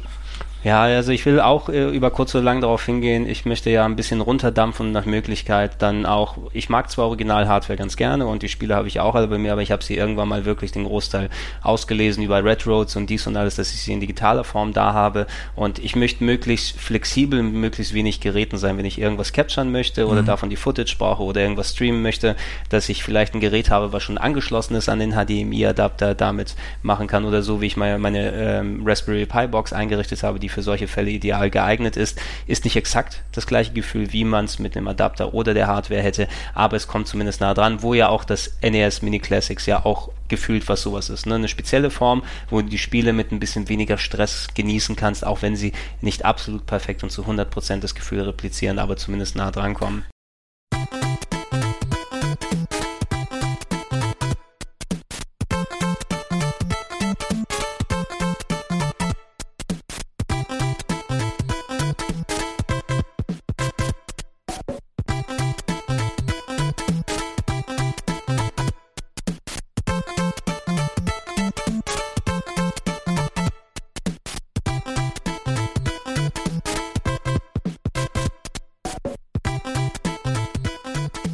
Ist auch mal der Unterschied, wenn man die nun halt beruflich braucht, wie damals, als ich für Reload Sachen eingespielt habe. Da ging es eigentlich auch nur darum, halt die Sachen darzustellen. Da ging es nicht darum, die auf Original-Hardware so tausendprozentig zu haben oder dass sie halt wirklich in der genauen Framezahl gelaufen sind oder so. Ey, aber, aber auch zum also wenn du dich an, an die Playzeiten zurückerinnerst, Marc, ja. ähm, zum Beispiel, ähm, ich habe ähm, komplett mit meiner damaligen teuren Blackmagic Capture Karte, die ich mir für daheim geholt habe, ähm, Nintendo Wii-Spiele eingespielt.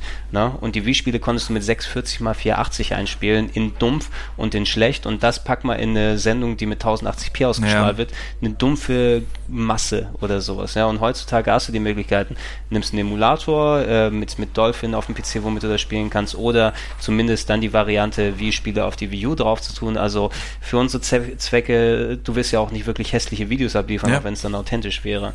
Oder nee. du machst eben teure Umbauten, wie du es dann, dann anstellen kannst. Ja, was dankt dir denn letztendlich dann auch keiner? Ne? Es geht wirklich darum, dann die Spiele dementsprechend in bester Qualität darzustellen. Da muss man teilweise einfach auf Emulatoren zurückgreifen. Ja, man muss, man muss auf jeden Fall immer gucken, was die, die sinnigste Variante ist. Ob man hier den Download anschmeißt oder hier das Zeug so anstellt. Zumindest wir haben hier äh, einige Sachen drauf, Kirby's Adventure, das letzte, was wir erwähnt haben. Mario Brothers, das Originale, was super schwierige Steuerung hat für mich gefühlt auf dem NES. Da bin ich auch öfters genug abgekratzt. Aber es ist immer noch ein sehr, sehr schönes Multiplayer-Game, ja, lustig. Man sich gegenseitig dann auch mal schön die Schildkröten, wenn einer gerade die einsammeln will, ja, dann umdrehen ein, kann wieder. Auch ein komplett anderes Verhältnis. Und das haben sie richtig gemacht hier bei Capcom. Ein Mega Man-Spiel, es gibt zwar sechs auf dem NES, aber Mega Man 2 ist das Top-Game, was da drauf ist. Ähm, kann ich auch so nur bestätigen. Ja, wir gucken uns gerade das Intro von Ninja Gaiden hier an. Ja, eines der wenigen NER-Spiele, das Cutscenes hatte.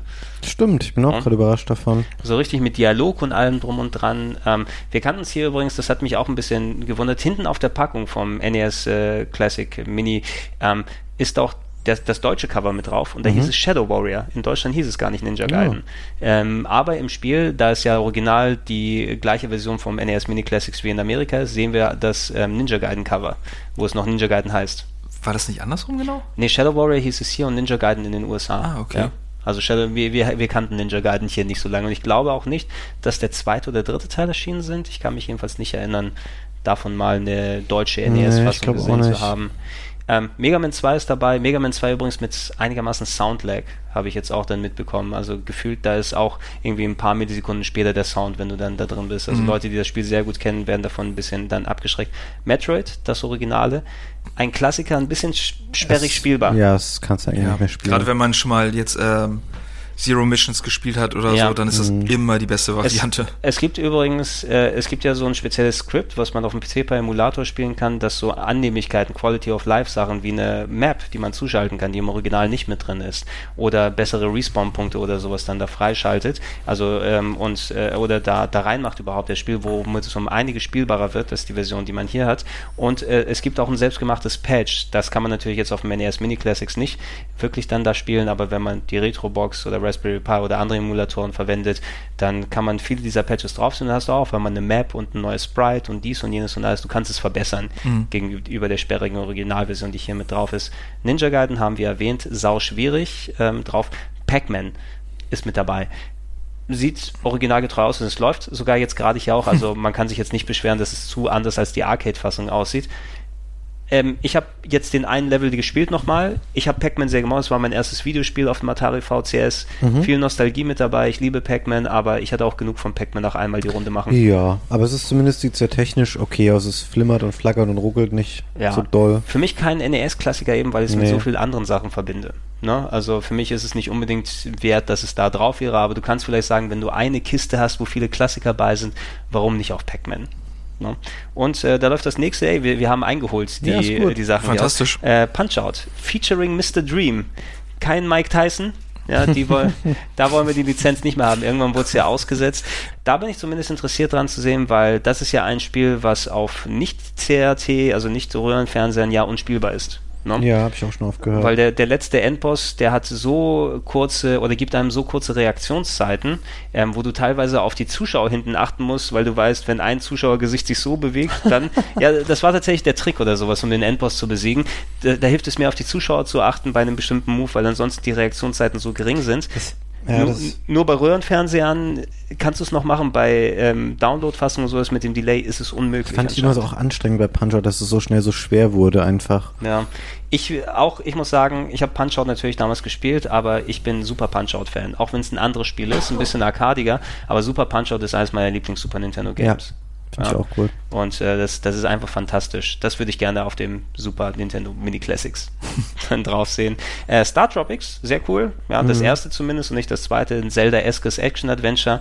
Gab es nicht diesen Brief, den man in Wasser tauchen ja, musste? Sowas. Ich wollte hier mal gucken, ob die es ins elektronische Manual irgendwie reingepackt haben, die Info. Ja, aber es gibt kein elektronisches Manual, ne? Mhm, doch, doch, das kann man abrufen. Über, genau, genau, du kannst es abrufen, aber hätte, wäre kein Platz drauf gewesen, da ein JPEG oder sowas drauf. Das finde ich aber nee, auch ein bisschen. Sind nur, da sind nur 256 Megabyte drin. Entschuldigung, die NES-Spiele sind ziemlich groß wahrscheinlich. Ja, wahrscheinlich, genau. Da hat man, da hat man nicht mit dem Stock billigsten Chip. Finde ich aber echt auch ein bisschen schäbig, dass die nicht da drauf sind, dass du die ja, nur auf der. komisch. Ja, ja also, also das hätte es nochmal doch rund gemacht. Also wenn ich mir diese M2 Collections eben von die, diese Sega Ages Dinger angucke, die sind zwar auf CD-ROM, wo du mehr Speicher drauf hast, 500 MB statt 256.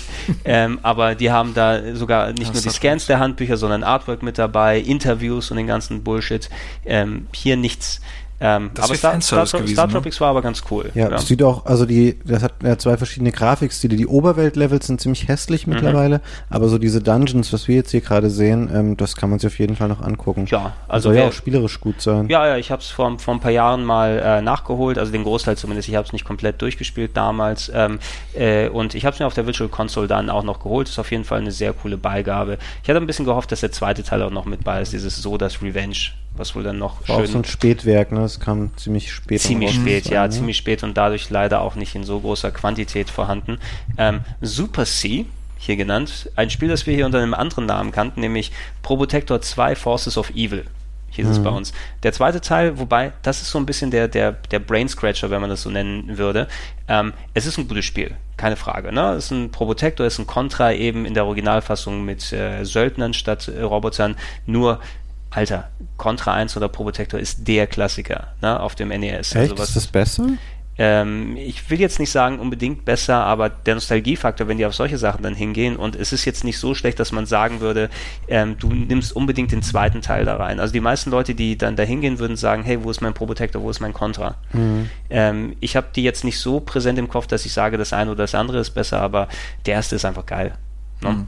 Ich finde das super Contra, also technisch immer noch also das heißt immer noch fett ist jetzt Quatsch, aber für NES-Verhältnisse sieht das super gut aus. Ja. Und es erinnert mich ganz, ganz doll halt an Super Probotector einfach ja. auch. Der ganze mhm. Aufbau vom Level 1 und so. Ich weiß nicht, ob das später auch so weitergeht, dann dass es so ähnlich bleibt. Ja, aber es könnte halt eins zu eins der gleiche Levelaufbau so ungefähr ja, sein. Ich weiß nicht, ob du dann ganz exakt gleiche Level wie bei äh, Contra 3 oder Super Probotector hast.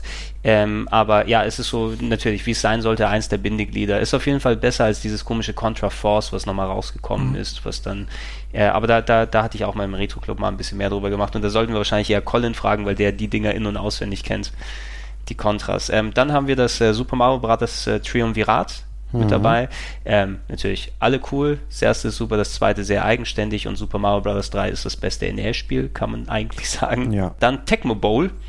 Ich habe es einmal probiert, ich habe gleich einen Touchdown geschafft im ersten Drive. Ne? Ist es cool, Marc? Im ersten das Drive? ist ziemlich gut. Heißt das Drive? Heißt es Drive? Habe ich, hab ich was Falsches gesagt? Du meinst im ersten Spielzug jetzt ja. Äh, ja, ja. Sag, sagt man doch auch Drive dazu, oder nicht? Ich bin ey Gott, ey, warum stellt ihr mir so eine Frage? Ich bin gerade voll woanders im Kopf gewesen. Entweder denke ich an das oder an, an ähm, Golf. Das kann natürlich glaub, auch sein. Ja, ja, ein Golf. Aber ich, oh Gott, ey, frag doch nicht sowas jetzt gerade. Nimm, nimm es doch äh, für In bare meinem Kopf ist rotiert gerade Contra und Probotector und ich überlege gerade, ob das auf dem Amiga Greiser hieß oder so irgendwas. Das hat auf doch, jeden Fall ja. gab es einen anderen Namen. Gr Greiser ist der europäische Name. Okay, gut, ja, ja weil das war das, äh, deswegen war ich eben gerade ein bisschen abgelenkt. Ja. Übrigens da auch sagen, die Arcade-Fassung ist schlechter als die NES-Version, ne? Was? Ja, tatsächlich. Also What? die, die gab es nämlich gerade auch für PS4 in diesen ähm, Arcade Classics, ne, für irgendwie 6,99 oder so zu kaufen. Und da habe ich mir ein Video angeschaut, die ist eben so eins dieser Hochkant-Arcade-Spiele, wo du sagst, wozu für ein Run-and-Gun-Spiel Hochkant-Modus machen.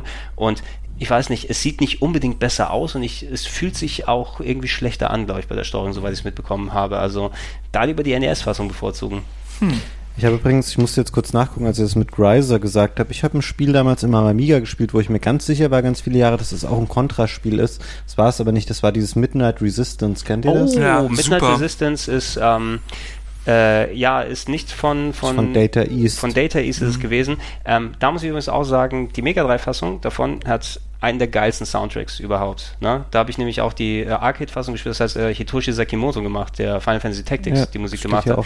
Der, der hat sau viele Musik eben auch fürs Mega Drive komponiert und die erste Level-Musik äh, in der Mega Drive-Fassung klingt tausendmal besser als die Arcade-Fassung und ist für mich so einer der, der wirklich der besten Tracks, die ich je in Videospiel gehört habe.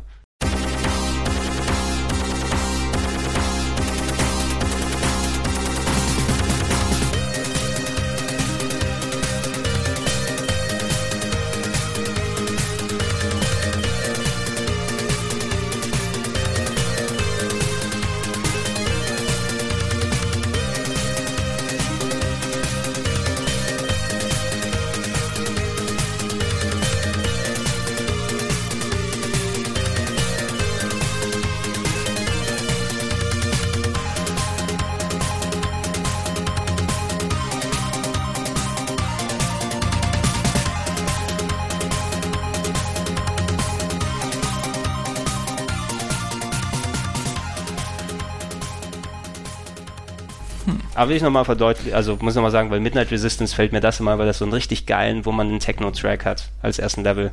Das war wirklich super auf dem Amiga, das stimmt. Ja, ähm, Tecmo Bowl mit dabei, ja, da hätte ich auch lieber World Cup Soccer gesehen. Ähm, aber dadurch, dass sie weltweit für den Westen eine Version rausgebracht haben, sind wir jetzt mit dem Footballspiel ohne lizenzierte Teams. Aber das ist auch eins der Spiele, was wirklich damals die Amis, glaube ich, bis zum das äh, ist das Nostalgiespiel für die Amis, ja. ja. total. Also das spielen, glaube ich, immer noch Leute. Das gibt's doch auch so, gibt's auch so Patches für, ja, mit den für aktuelle Teams, Teams und mhm, all diesen Kram. Aber dann ist wahrscheinlich eher ähm, das Super Tecmo Bowl hieß doch der Nachfolger, der dann auch lizenzierte Teams an sich hatte, ne? Für Super Nintendo schon? Äh, nee, für, die haben Super Tecmo Bowl genannt, das war noch zur NES-Zeit. Ja. Ähm, und zumindest das Tecmo Bowl, was hier ist, das sie deswegen wohl auch gewählt haben, dann hast du eben nur Washington und Kansas City und nicht dann die, die Chiefs und die Redskins und die alle je nachdem, wie lange sie noch Redskins heißen. Ne? die Legend of Zelda sind die letzten beiden Spiele, die hier drauf sind, Legend of Zelda 1 und 2. Ähm, das erste super cool, ne? das zweite Gewöhnungssache. Ja, ey, dazu möchte ich mal kurz sagen. Es ist sauschwer. So schwer. Besagte Freundin, mit der ich das zusammen gespielt hat, die hat sich auch ein äh, NES Mini Classic geholt. Und das erste, was sie gemacht hat, ist äh, das Original Zelda zu spielen und hat wirklich angefangen, so eine Karte zu malen. So ganz akribisch mit den ganzen kleinen Büschen, die da so drauf sind. So. Und das fand ich total schön, weil du es vorhin gesagt hast bei, bei Metroid, dass man ähm, da auch diese Karte dazu schalten kann, mhm. irgendwie per Patch bei irgendwelchen Emulationen. Und ähm, das bringt einen wieder zurück so an die Zeit, wo man noch selber Karten gemalt hat. Ich glaube, die, es war zumindest von der Oberwelt aus war doch eine Karte mit dabei beim NES-Spiel, ähm, was äh, zumindest äh, das, also die Oberwelt anging. Ne? Eine ganze, es, echt? Es war, glaube ich, wirklich so eine recht aus, ausfaltbare. Also ich, ich kann mich nicht zu 100% erinnern, aber ich meine, eine gezeichnete Karte gesehen zu haben von der ähm, Zelda 1 Oberwelt, die auch in diesem Grid-Muster war. Mhm. Aber vielleicht ist es auch eine, die sie in den Nintendo Power Sachen dann drin hatten. Aber ich habe das Bild noch so visuell vor Augen, dass es eine gezeichnete Version gibt ich wollte gerade sagen, wenn das eine Faltkarte war, dann muss aber ein halber Katalog drin gewesen sein, weil das sind doch schon ein Bei paar Link mehr. to the Past sind sie drin. Guck mal da auch die japanische Marke, ist das nicht toll?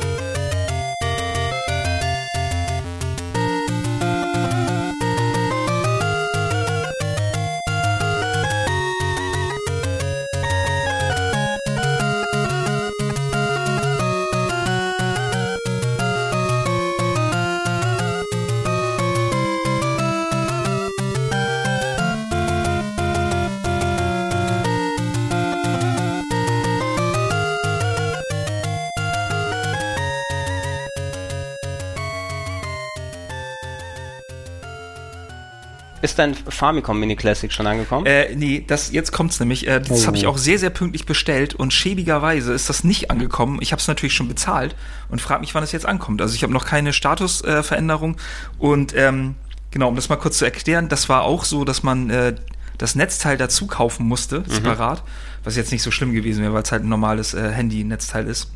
Aber trotzdem nervig. Nervig, aber dass die Konsole noch nicht da ist, ist noch viel nerviger. Was daran auch schlimm ist, ist, dass die äh, Controller nicht wie bei der, bei der deutschen oder US-Version, dass man die für zum Beispiel die Wii U oder für die Wii benutzen kann, äh, im Zusammenhang mit den normalen Wii-Controllern, mhm. ähm, sondern die sind an dem Gerät wirklich festgemacht. Also das ist doch keine Möglichkeit, Verlängerungskabel. Ja, und sie sind unfassbar klein, sie oder? Mini, ja. Und sie, ja, nicht nur das. Also erstmal sind die Kabel unglaublich kurz und da kann mir auch jeder erzählen, was er will. Das hat, glaube ich, nichts mit zu kleinen japanischen Wohnungen zu tun. Ja, es sei denn, die sind einmal einen Meter groß. So hat man es doch gemacht. Man hat sich hingekniet vorm Fernseher mit seinem Famicom und sich dann da hingesetzt. Ja, aber ernsthaft, da kann ich den Bildschirm nicht erkennen, weil ich da irgendwie 50, 50 Zentimeter vorhänge. Ja, es ist, es ist ganz weird, also dass man so nah dran ist, dass die Kabel, die Controller tatsächlich verkabelt sind mit einem Miniaturkabel. Ja. Und ähm, ich habe so ein Vergleichsbild gesehen. Ich glaube, so Steuerkreuz und Knöpfe sind ungefähr ähm, hier der Game Boy Micro Größe. So ungefähr ja. sind die wirklich. Also bei den Bildern, die man so sehen konnte. Und das finde ich echt schon ein bisschen sehr merkwürdig. Also die haben sich, hätten sich ja auch daran orientieren können an den Originalen, dass ja. sie ein bisschen größer sind. Aber das andere ist, dass bei dem Famicom, also wer das schon mal gesehen hat, da kann man die Controller an die Seite im Gerät sozusagen mhm. platzieren, sozusagen mhm. so reinstecken. Und damit das halt funktioniert bei der Kon Konsole, damit sie halt wirklich authentisch aussieht, haben sie die Dinge halt wirklich sehr miniaturisiert. Ja, ganz, ganz strange. Also ich hätte mich auch gefreut, ich hätte gerne auch für den 10er einen originalen äh, Famicom-Controller mir nochmal geholt, der entsprechend den Anschluss ja. hat.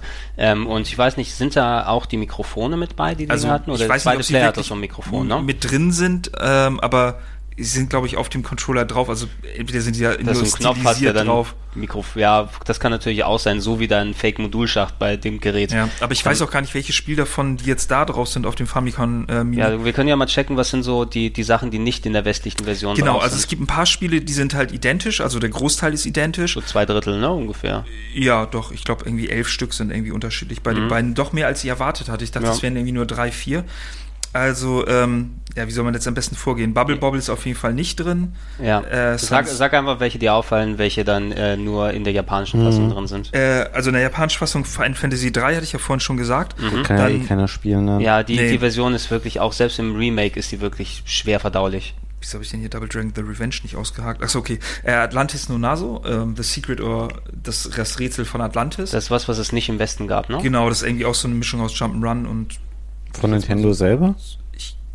Da bin ich jetzt gerade nicht sicher, ob ja. das von Nintendo was, was ich potenziell gern gesehen hätte, es gab doch so ein Game, was sie zuletzt, äh, zuletzt vor etlicher Zeit auch mal für den ähm, 3DS als Download rausgebracht haben, so ein Zelda-mäßiges mit Japano-Style-Game. Ähm, ich weiß nicht mehr genau, wie es hieß, aber das haben sie dann nochmal rausgebracht. Als Virtual Console Spiel? Als Virtual Console Ding für, für den 3DS, aber Fürs dann. NES, aber. Genau, also ich kann ja mal checken oder sowas, dass äh, irgendwas, was es nur in Japan gegeben hat und somit so feudales Japan, aber Zelda-Styling gewesen ist. Soll das gewesen sein? Ich check das mal, aber du kannst, du kannst mal weiter sagen, Martin, ähm, ich check das mal. Downtown Neketsu, das ist halt. Äh, Kunio. Dieses, hm? no? Der erste Renegade, oder? Ist es? Ja, das ist dieses, was von den Kunio-Kun Genau, ich glaube, das erste müsste Renegade sein, aber ich weiß nicht, ob das exakt das die Version ist. Das ist eine lange Serie. Ist. Ich habe da auch mal nachgeguckt, da gibt es irgendwie alle möglichen Sportarten auch von. Ja. Das ist halt diese Dodgeball, ne?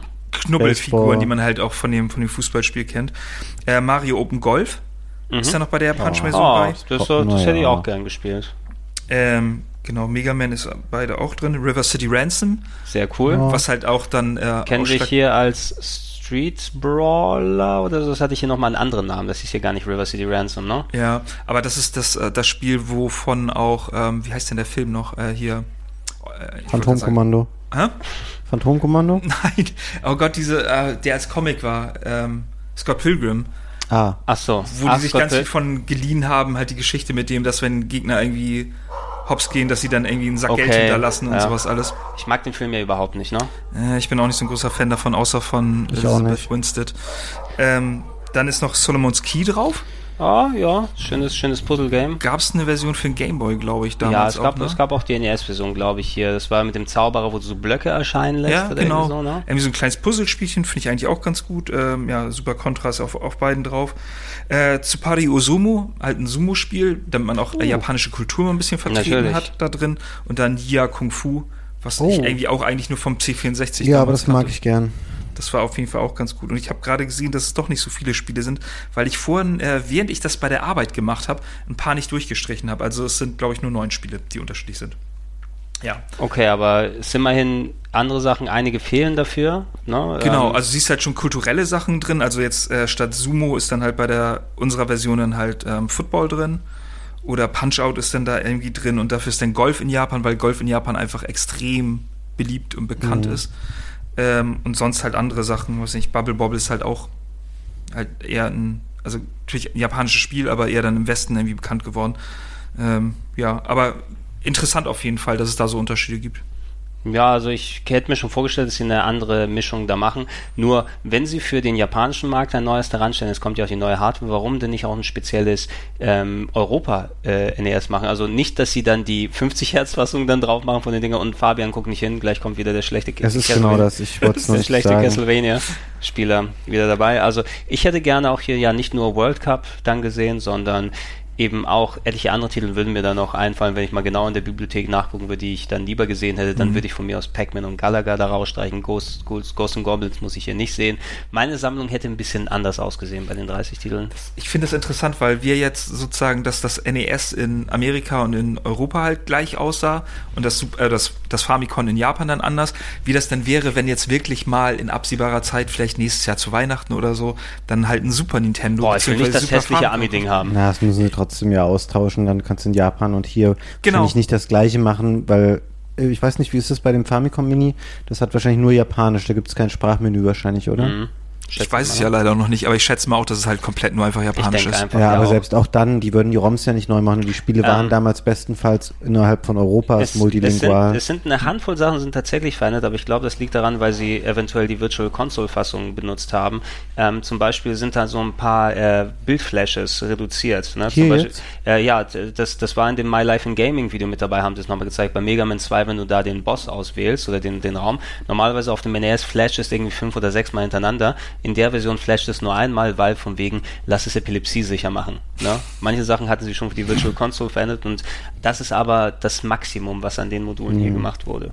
Also ansonsten ist es recht uniform. Tja, da haben sie von Pokémon von der Serie gelernt, ne? Keine Epilepsieanfälle. ja, sicher, sicher, sicher ist sicher. Ähm, ich habe auch immer irgendwo, ich habe mir schon ein paar Sachen aufgeschrieben für potenziell einen Super Famicom Mini oder ein Super Nintendo Mini, was für eine Sammlung ich mir vorstellen würde. Aber da habe ich es unter den Aspekten eben gemacht, was wären meine absolute Wunschspiele draußen und äh, Lizenzen und sowas missachtet. Also ein Turtles in Time gehört für mich darauf, zumindest, ne? Auch wenn das hier natürlich wahrscheinlich eher unwahrscheinlich ist äh, wenn man es darauf nimmt.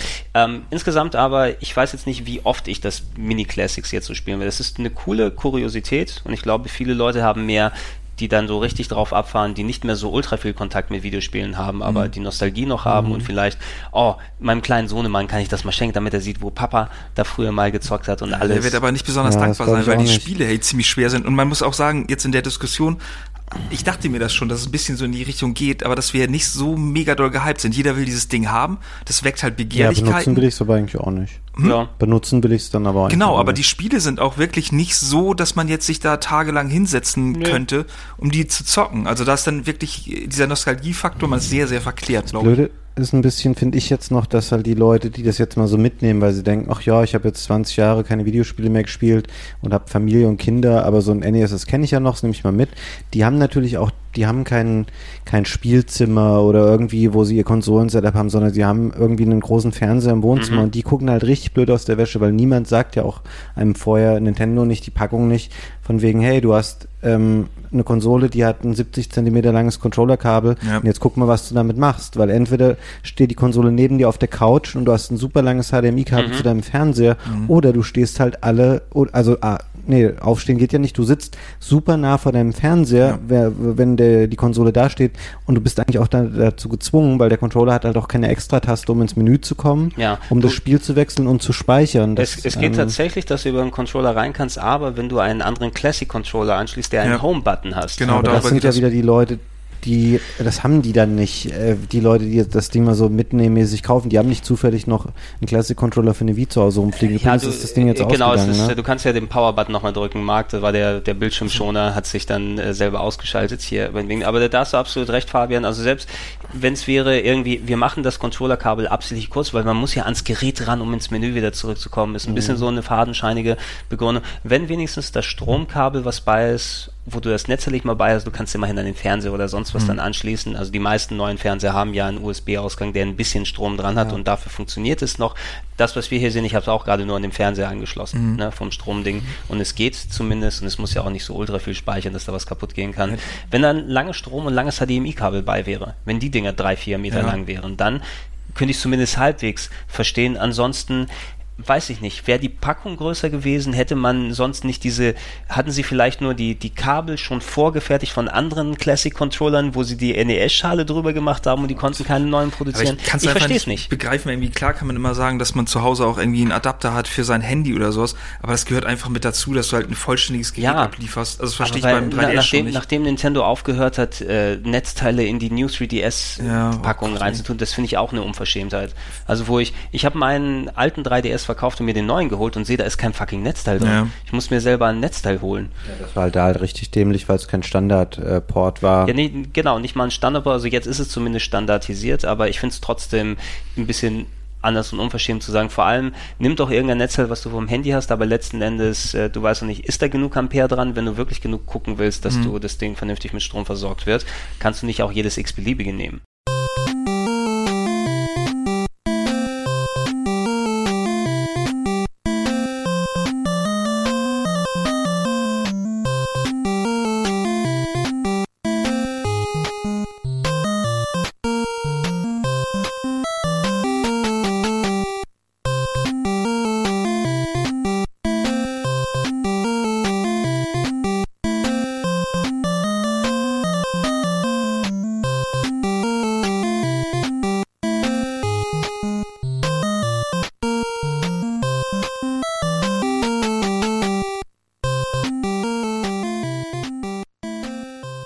Ganz kurz, wir sind ja vorhin gar nicht über eine Sache noch äh, oder auf eine Sache eingegangen, und zwar die verschiedenen Modi, die es gibt, die, Bildschirmdarstellung. Genau. Ja. Ähm, dass es halt den 4 zu 3 Modus gibt, den klassischen, wie Leute das halt erlebt haben, das mhm. NES. Dann ähm, Gibt es noch einen CRT-Modus? Ja, es gibt also einen sehr basic CRT-Modus. Mhm. Ähm, was du hier hast, ist da so, dass das Bild absichtlich entfremdet und verschlechtert wird, in Anführungsstrichen, damit du so das Gefühl hast, wie es damals auf dem NES gewesen ist. Und für die meisten war ja entweder Antennensignal oder eben Composite das höchste der Gefühle, mhm. weil das NES das, das mit dran hatte. Und was das hier macht mit dem CRT-Modus, ist es, das Bild auf 4 zu 3 ähm, strecken. 8 zu 7 ist ja der Modus, in dem das NES das äh, Bildformat ausgibt und der Fernseher das dann streckt, äh, damit es ausgestellt äh, wird. Aber dann kommen wieder diese gerade und ungerade Pixelgeschichten. Ich glaube, da haben wir uns aber unterhalten, bevor wir den Podcast genau angefangen deswegen, haben. Genau deswegen, das hatten wir vorhin einmal ganz kurz angesprochen. Und dann der Pixel Perfect Modus, der für die meisten Leute wahrscheinlich so der, der beste Modus ist. Ja, äh, naja, aber der sieht halt dann nicht so aus. Ne? Du hast da dann keine runden Kreise. Genau, genau. ist halt oval alles. Das kann, das kann man bei Kirby ganz gut sehen. Ne? Da gibt es im Intro eben einen Kreis, der gemalt mhm. wird, wo Kirby dargestellt wird und dieses Pixel Pixel Perfect Ding ist eben das Verhältnis 8 zu 7. Das NES, um Pixel zu sparen, hat es nicht in voller 4 zu 3 Auflösung gerendert, sondern ein bisschen enger. 256 mal 224, ich weiß nicht genau, wie viel es ist im Kopf, aber irgendwas so um den Dreh und hat dann durch den Fernseher automatisch strecken lassen. Ähm, dann wurden die viereckigen Pixel, womit das dargestellt wurde, eher rechteckig, aber die mhm. Designer haben bei der Erstellung der Grafik kompensiert. Die haben die Grafiken einfach dann schmaler angelegt, so wenn sie breit gezogen werden, dass sie richtig dann erscheinen. Mhm. Und deshalb hast du gefühlt dann bei vielen Spielen, die sehen aus, als ob sie so dünne Spargeltarzane wären. Aber wer es nur von Emulatoren am PC kennt, die hauptsächlich diesen 8 zu 7 oder Pixel Perfect Modus benutzt haben, wo die Balken extra dick an der Seite sind, für die ist es wahrscheinlich noch näher dran. Ja. Ähm, und äh, der Vorteil, der dabei ist, ähm, wenn du es auf ähm, Flachbildfernsehern in diesem 8 zu 7 Modus äh, draufpackst und die Pixel gerade sind, bedeutet das, dass du ähm, kein äh, so Bildschimmern äh, und Nachziehen beim Scrollen hast. Das hast du nämlich bei so emulierten Sachen, wenn du auf 4 zu 3 machst und die Pixel nicht mehr viereckig sind, sondern rechteckig. Wenn du da eine äh, smooth Bewegung von links nach rechts beim Scrollen hast, dann ziehen die Pixel ein bisschen nach und es sieht aus, als ob es ein bisschen glänzt äh, und, und nicht mehr wirklich perfekt ist. Und das ist bei, bei Pixel Perfect gegeben. Mhm. Und bei CRT sieht es hässlicher aus, weil da auch noch ein RF-Wackeln irgendwie ja, noch mit dabei ist. Das ist übertrieben in seinen, in seinen Stilmitteln. Ja, Scanlines finde ich vollkommen okay. Die mag ja, ich auch gerne, weil sie so ein bisschen das RGB-Feeling dann weiterbringen und vor allem auch die, ähm, die harten Pixel ein bisschen abschwächen, aber mhm. trotzdem noch gut aussehen. Ja, aber nicht dieses Gewabe und dieses Bildfarbluten und so. Das ist schon, dieser Röhrenfilter ist einfach ein bisschen zu drüber, ja. meiner Meinung ja, nach. Ja, er, er, ist mehr Antennensignal fast schon eben anstatt Composite. Warum ich das eben nochmal angesprochen habe, um ein bisschen auch so den, den Bogen zu, zu spinnen zum Anfang, wo wir über Emulatoren und teure Emulatoren gesprochen haben, weil ich ehrlich gesagt der Meinung bin, dass ähm, das zwar ein schickes Gerät ist und auch bestimmt sein Geld wert und so, aber dass es bestimmt bessere Möglichkeiten gibt, Sachen im Original nachzuspielen, weil das teilweise doch auch gerade mit dem Input-Lag und ein paar Sachen mhm. mir nicht so richtig zusagen und es nicht perfekt ist. Ja, aber wenn du sagst, im Original nachzuspielen ohne Input-Lag, dann gibt es keine günstigeren Möglichkeiten. Nee. Dann kannst, weil wenn du die Originalmodule alle einzeln kaufst äh, und dir eine Konsole und dann noch einen Röhrenfernseher, äh, da bist du deutlich teurer dran am Ende. Ja, das auf jeden Fall, aber ich meinte nur halt auch dieses authentische Spielen oder ob es Möglichkeiten gibt, das über andere Emulationsgeräte halt eigentlich genau dasselbe ja. Spielerlebnis zu haben, wie jetzt über die, über das ähm, NES Mini. Das also, geht natürlich schon. Also zumindest von, sie haben die Sache wesentlich runder gemacht, als es äh, den, als es sein könnte. Es gibt ja viele zum Beispiel von, von Sega lizenzierte Geräte, was sie an andere Firmen rausgepackt haben, wo es dann das Mega Drive äh, in Flashback-Form gibt, äh, mhm. wo du das mit Composite anschließen kannst und da 80 Spiele drauf sind, inklusive 40 Homebrew, irgendwie selbstgemachten Sachen. Die haben nicht so eine schöne Wertigkeit. Ne? Trotz der kleinen Probleme, ein bisschen Input-Lag und anscheinend ist auch noch ein Farbrauschen drin, was man erkennt, wenn man ganz nah ranzoomt. Das haben auch die My Life in Gaming Leute nochmal ermittelt, wo mhm. auch immer das daherkommen mag. Ich merke das jetzt nicht da so direkt beim Spielen. Für mich sieht das eigentlich alles ganz gut aus und es hat vernünftige Optionen. Es spielt sich auch so. Die anderen Varianten waren eben immer, irgendwo hat es gehakt. Das Bild ist scheiße, der, der Controller wackelt und irgendwie fühlt sich nicht gut an. Mhm. Ja, die Emulation ist scheiße, der Sound hört sich schlecht bei Sonic an und alles. Hier bist du zumindest sehr nah akkurat dran und hast in einem Päckchen ein recht rundes Erlebnis. Hm. Ähm, wir kommen ja gleich, sind wir einigermaßen durch mit dem ja, Thema. Ja, ja. Ähm, was ich ganz interessant finde, ist, habt ihr euch schon mal gefragt, warum Nintendo jetzt unbedingt das Gerät rausbringt? Was es für, ein, für einen Hintergrund haben könnte? Ja, was ich vorhin schon mal gesagt habe, Thema Virtual Console gibt es vielleicht bei Switch dann nicht mehr.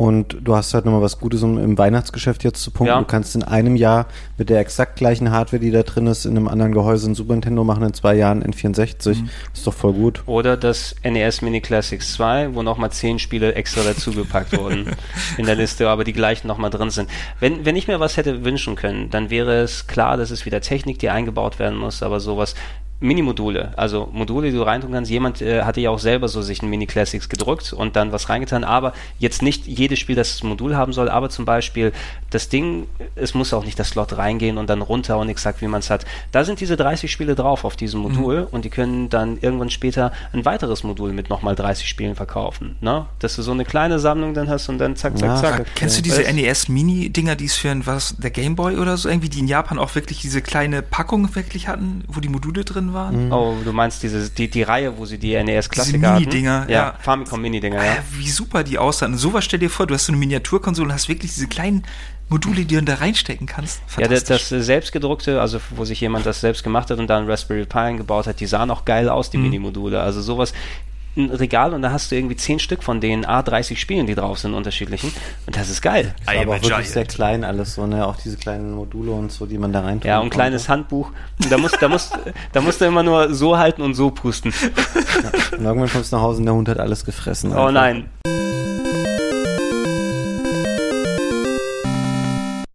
Damit wären wir am Ende angelangt der heutigen Ausgabe des Plauschangriffes. Ähm, nachdem Marc, Fabian und ich das äh, Gespräch zum Nintendo Mini Classics beendet haben, haben wir uns noch recht ausführlich über die ja, nähere Zukunft von Nintendo unterhalten. Äh, nicht nur über das nahende Ende der Wii U äh, haben wir noch mal ein klein wenig geredet, sondern sehr, sehr ausführlich natürlich auch über die Nintendo Switch. Wie war unsere Erwartungshaltung? Was hat der Reveal uns gebracht? Was sind unsere Hoffnungen und Wünsche, die Nintendo hoffentlich erfüllen kann damit. Ähm, das werdet ihr alles in der nächsten Ausgabe hören und ähm, ich kann auch schon mal sagen, der nächste Podcast hinten dran wird nicht allzu weit dahinter sein, denn ähm, kurze Zeit drauf ist ja auch schon Weihnachten und wir sind momentan in der Planung, wie jedes Jahr wollen wir natürlich auch einen groß angelegten Jahresabschluss-Podcast bieten, äh, wenn es sich ergibt, natürlich dann auch wieder in zwei Teilen. Haltet da für Ausschau so um Heiligabend und Silvester herum. Äh, ansonsten aber wünschen wir euch noch was, wenn ihr mehr über das NES Mini Classics erfahren möchtet. Es gibt über die ähm, äh, hiesige Variante einen schönen Retro-Club, äh, gemeinsam mit den Kollegen Fabian Döhler und äh, Harald Ebert von Nintendo. Und äh, Marc hat auch noch versprochen, wenn sein Famicom Mini Classics da ist, vielleicht ist das gegebenenfalls ja auch schon passiert, wenn ihr diesen Podcast gehört habt, wird er damit auch in die Sendung kommen und mal ausführlich die Spiele zeigen, von denen wir hier nur akustisch gehört haben. Ähm, ich wünsche euch noch einen schönen Resttag, eine schöne Restwoche und wir hören uns bald wieder mit mehr Nintendo-Stuff. Bis Densen.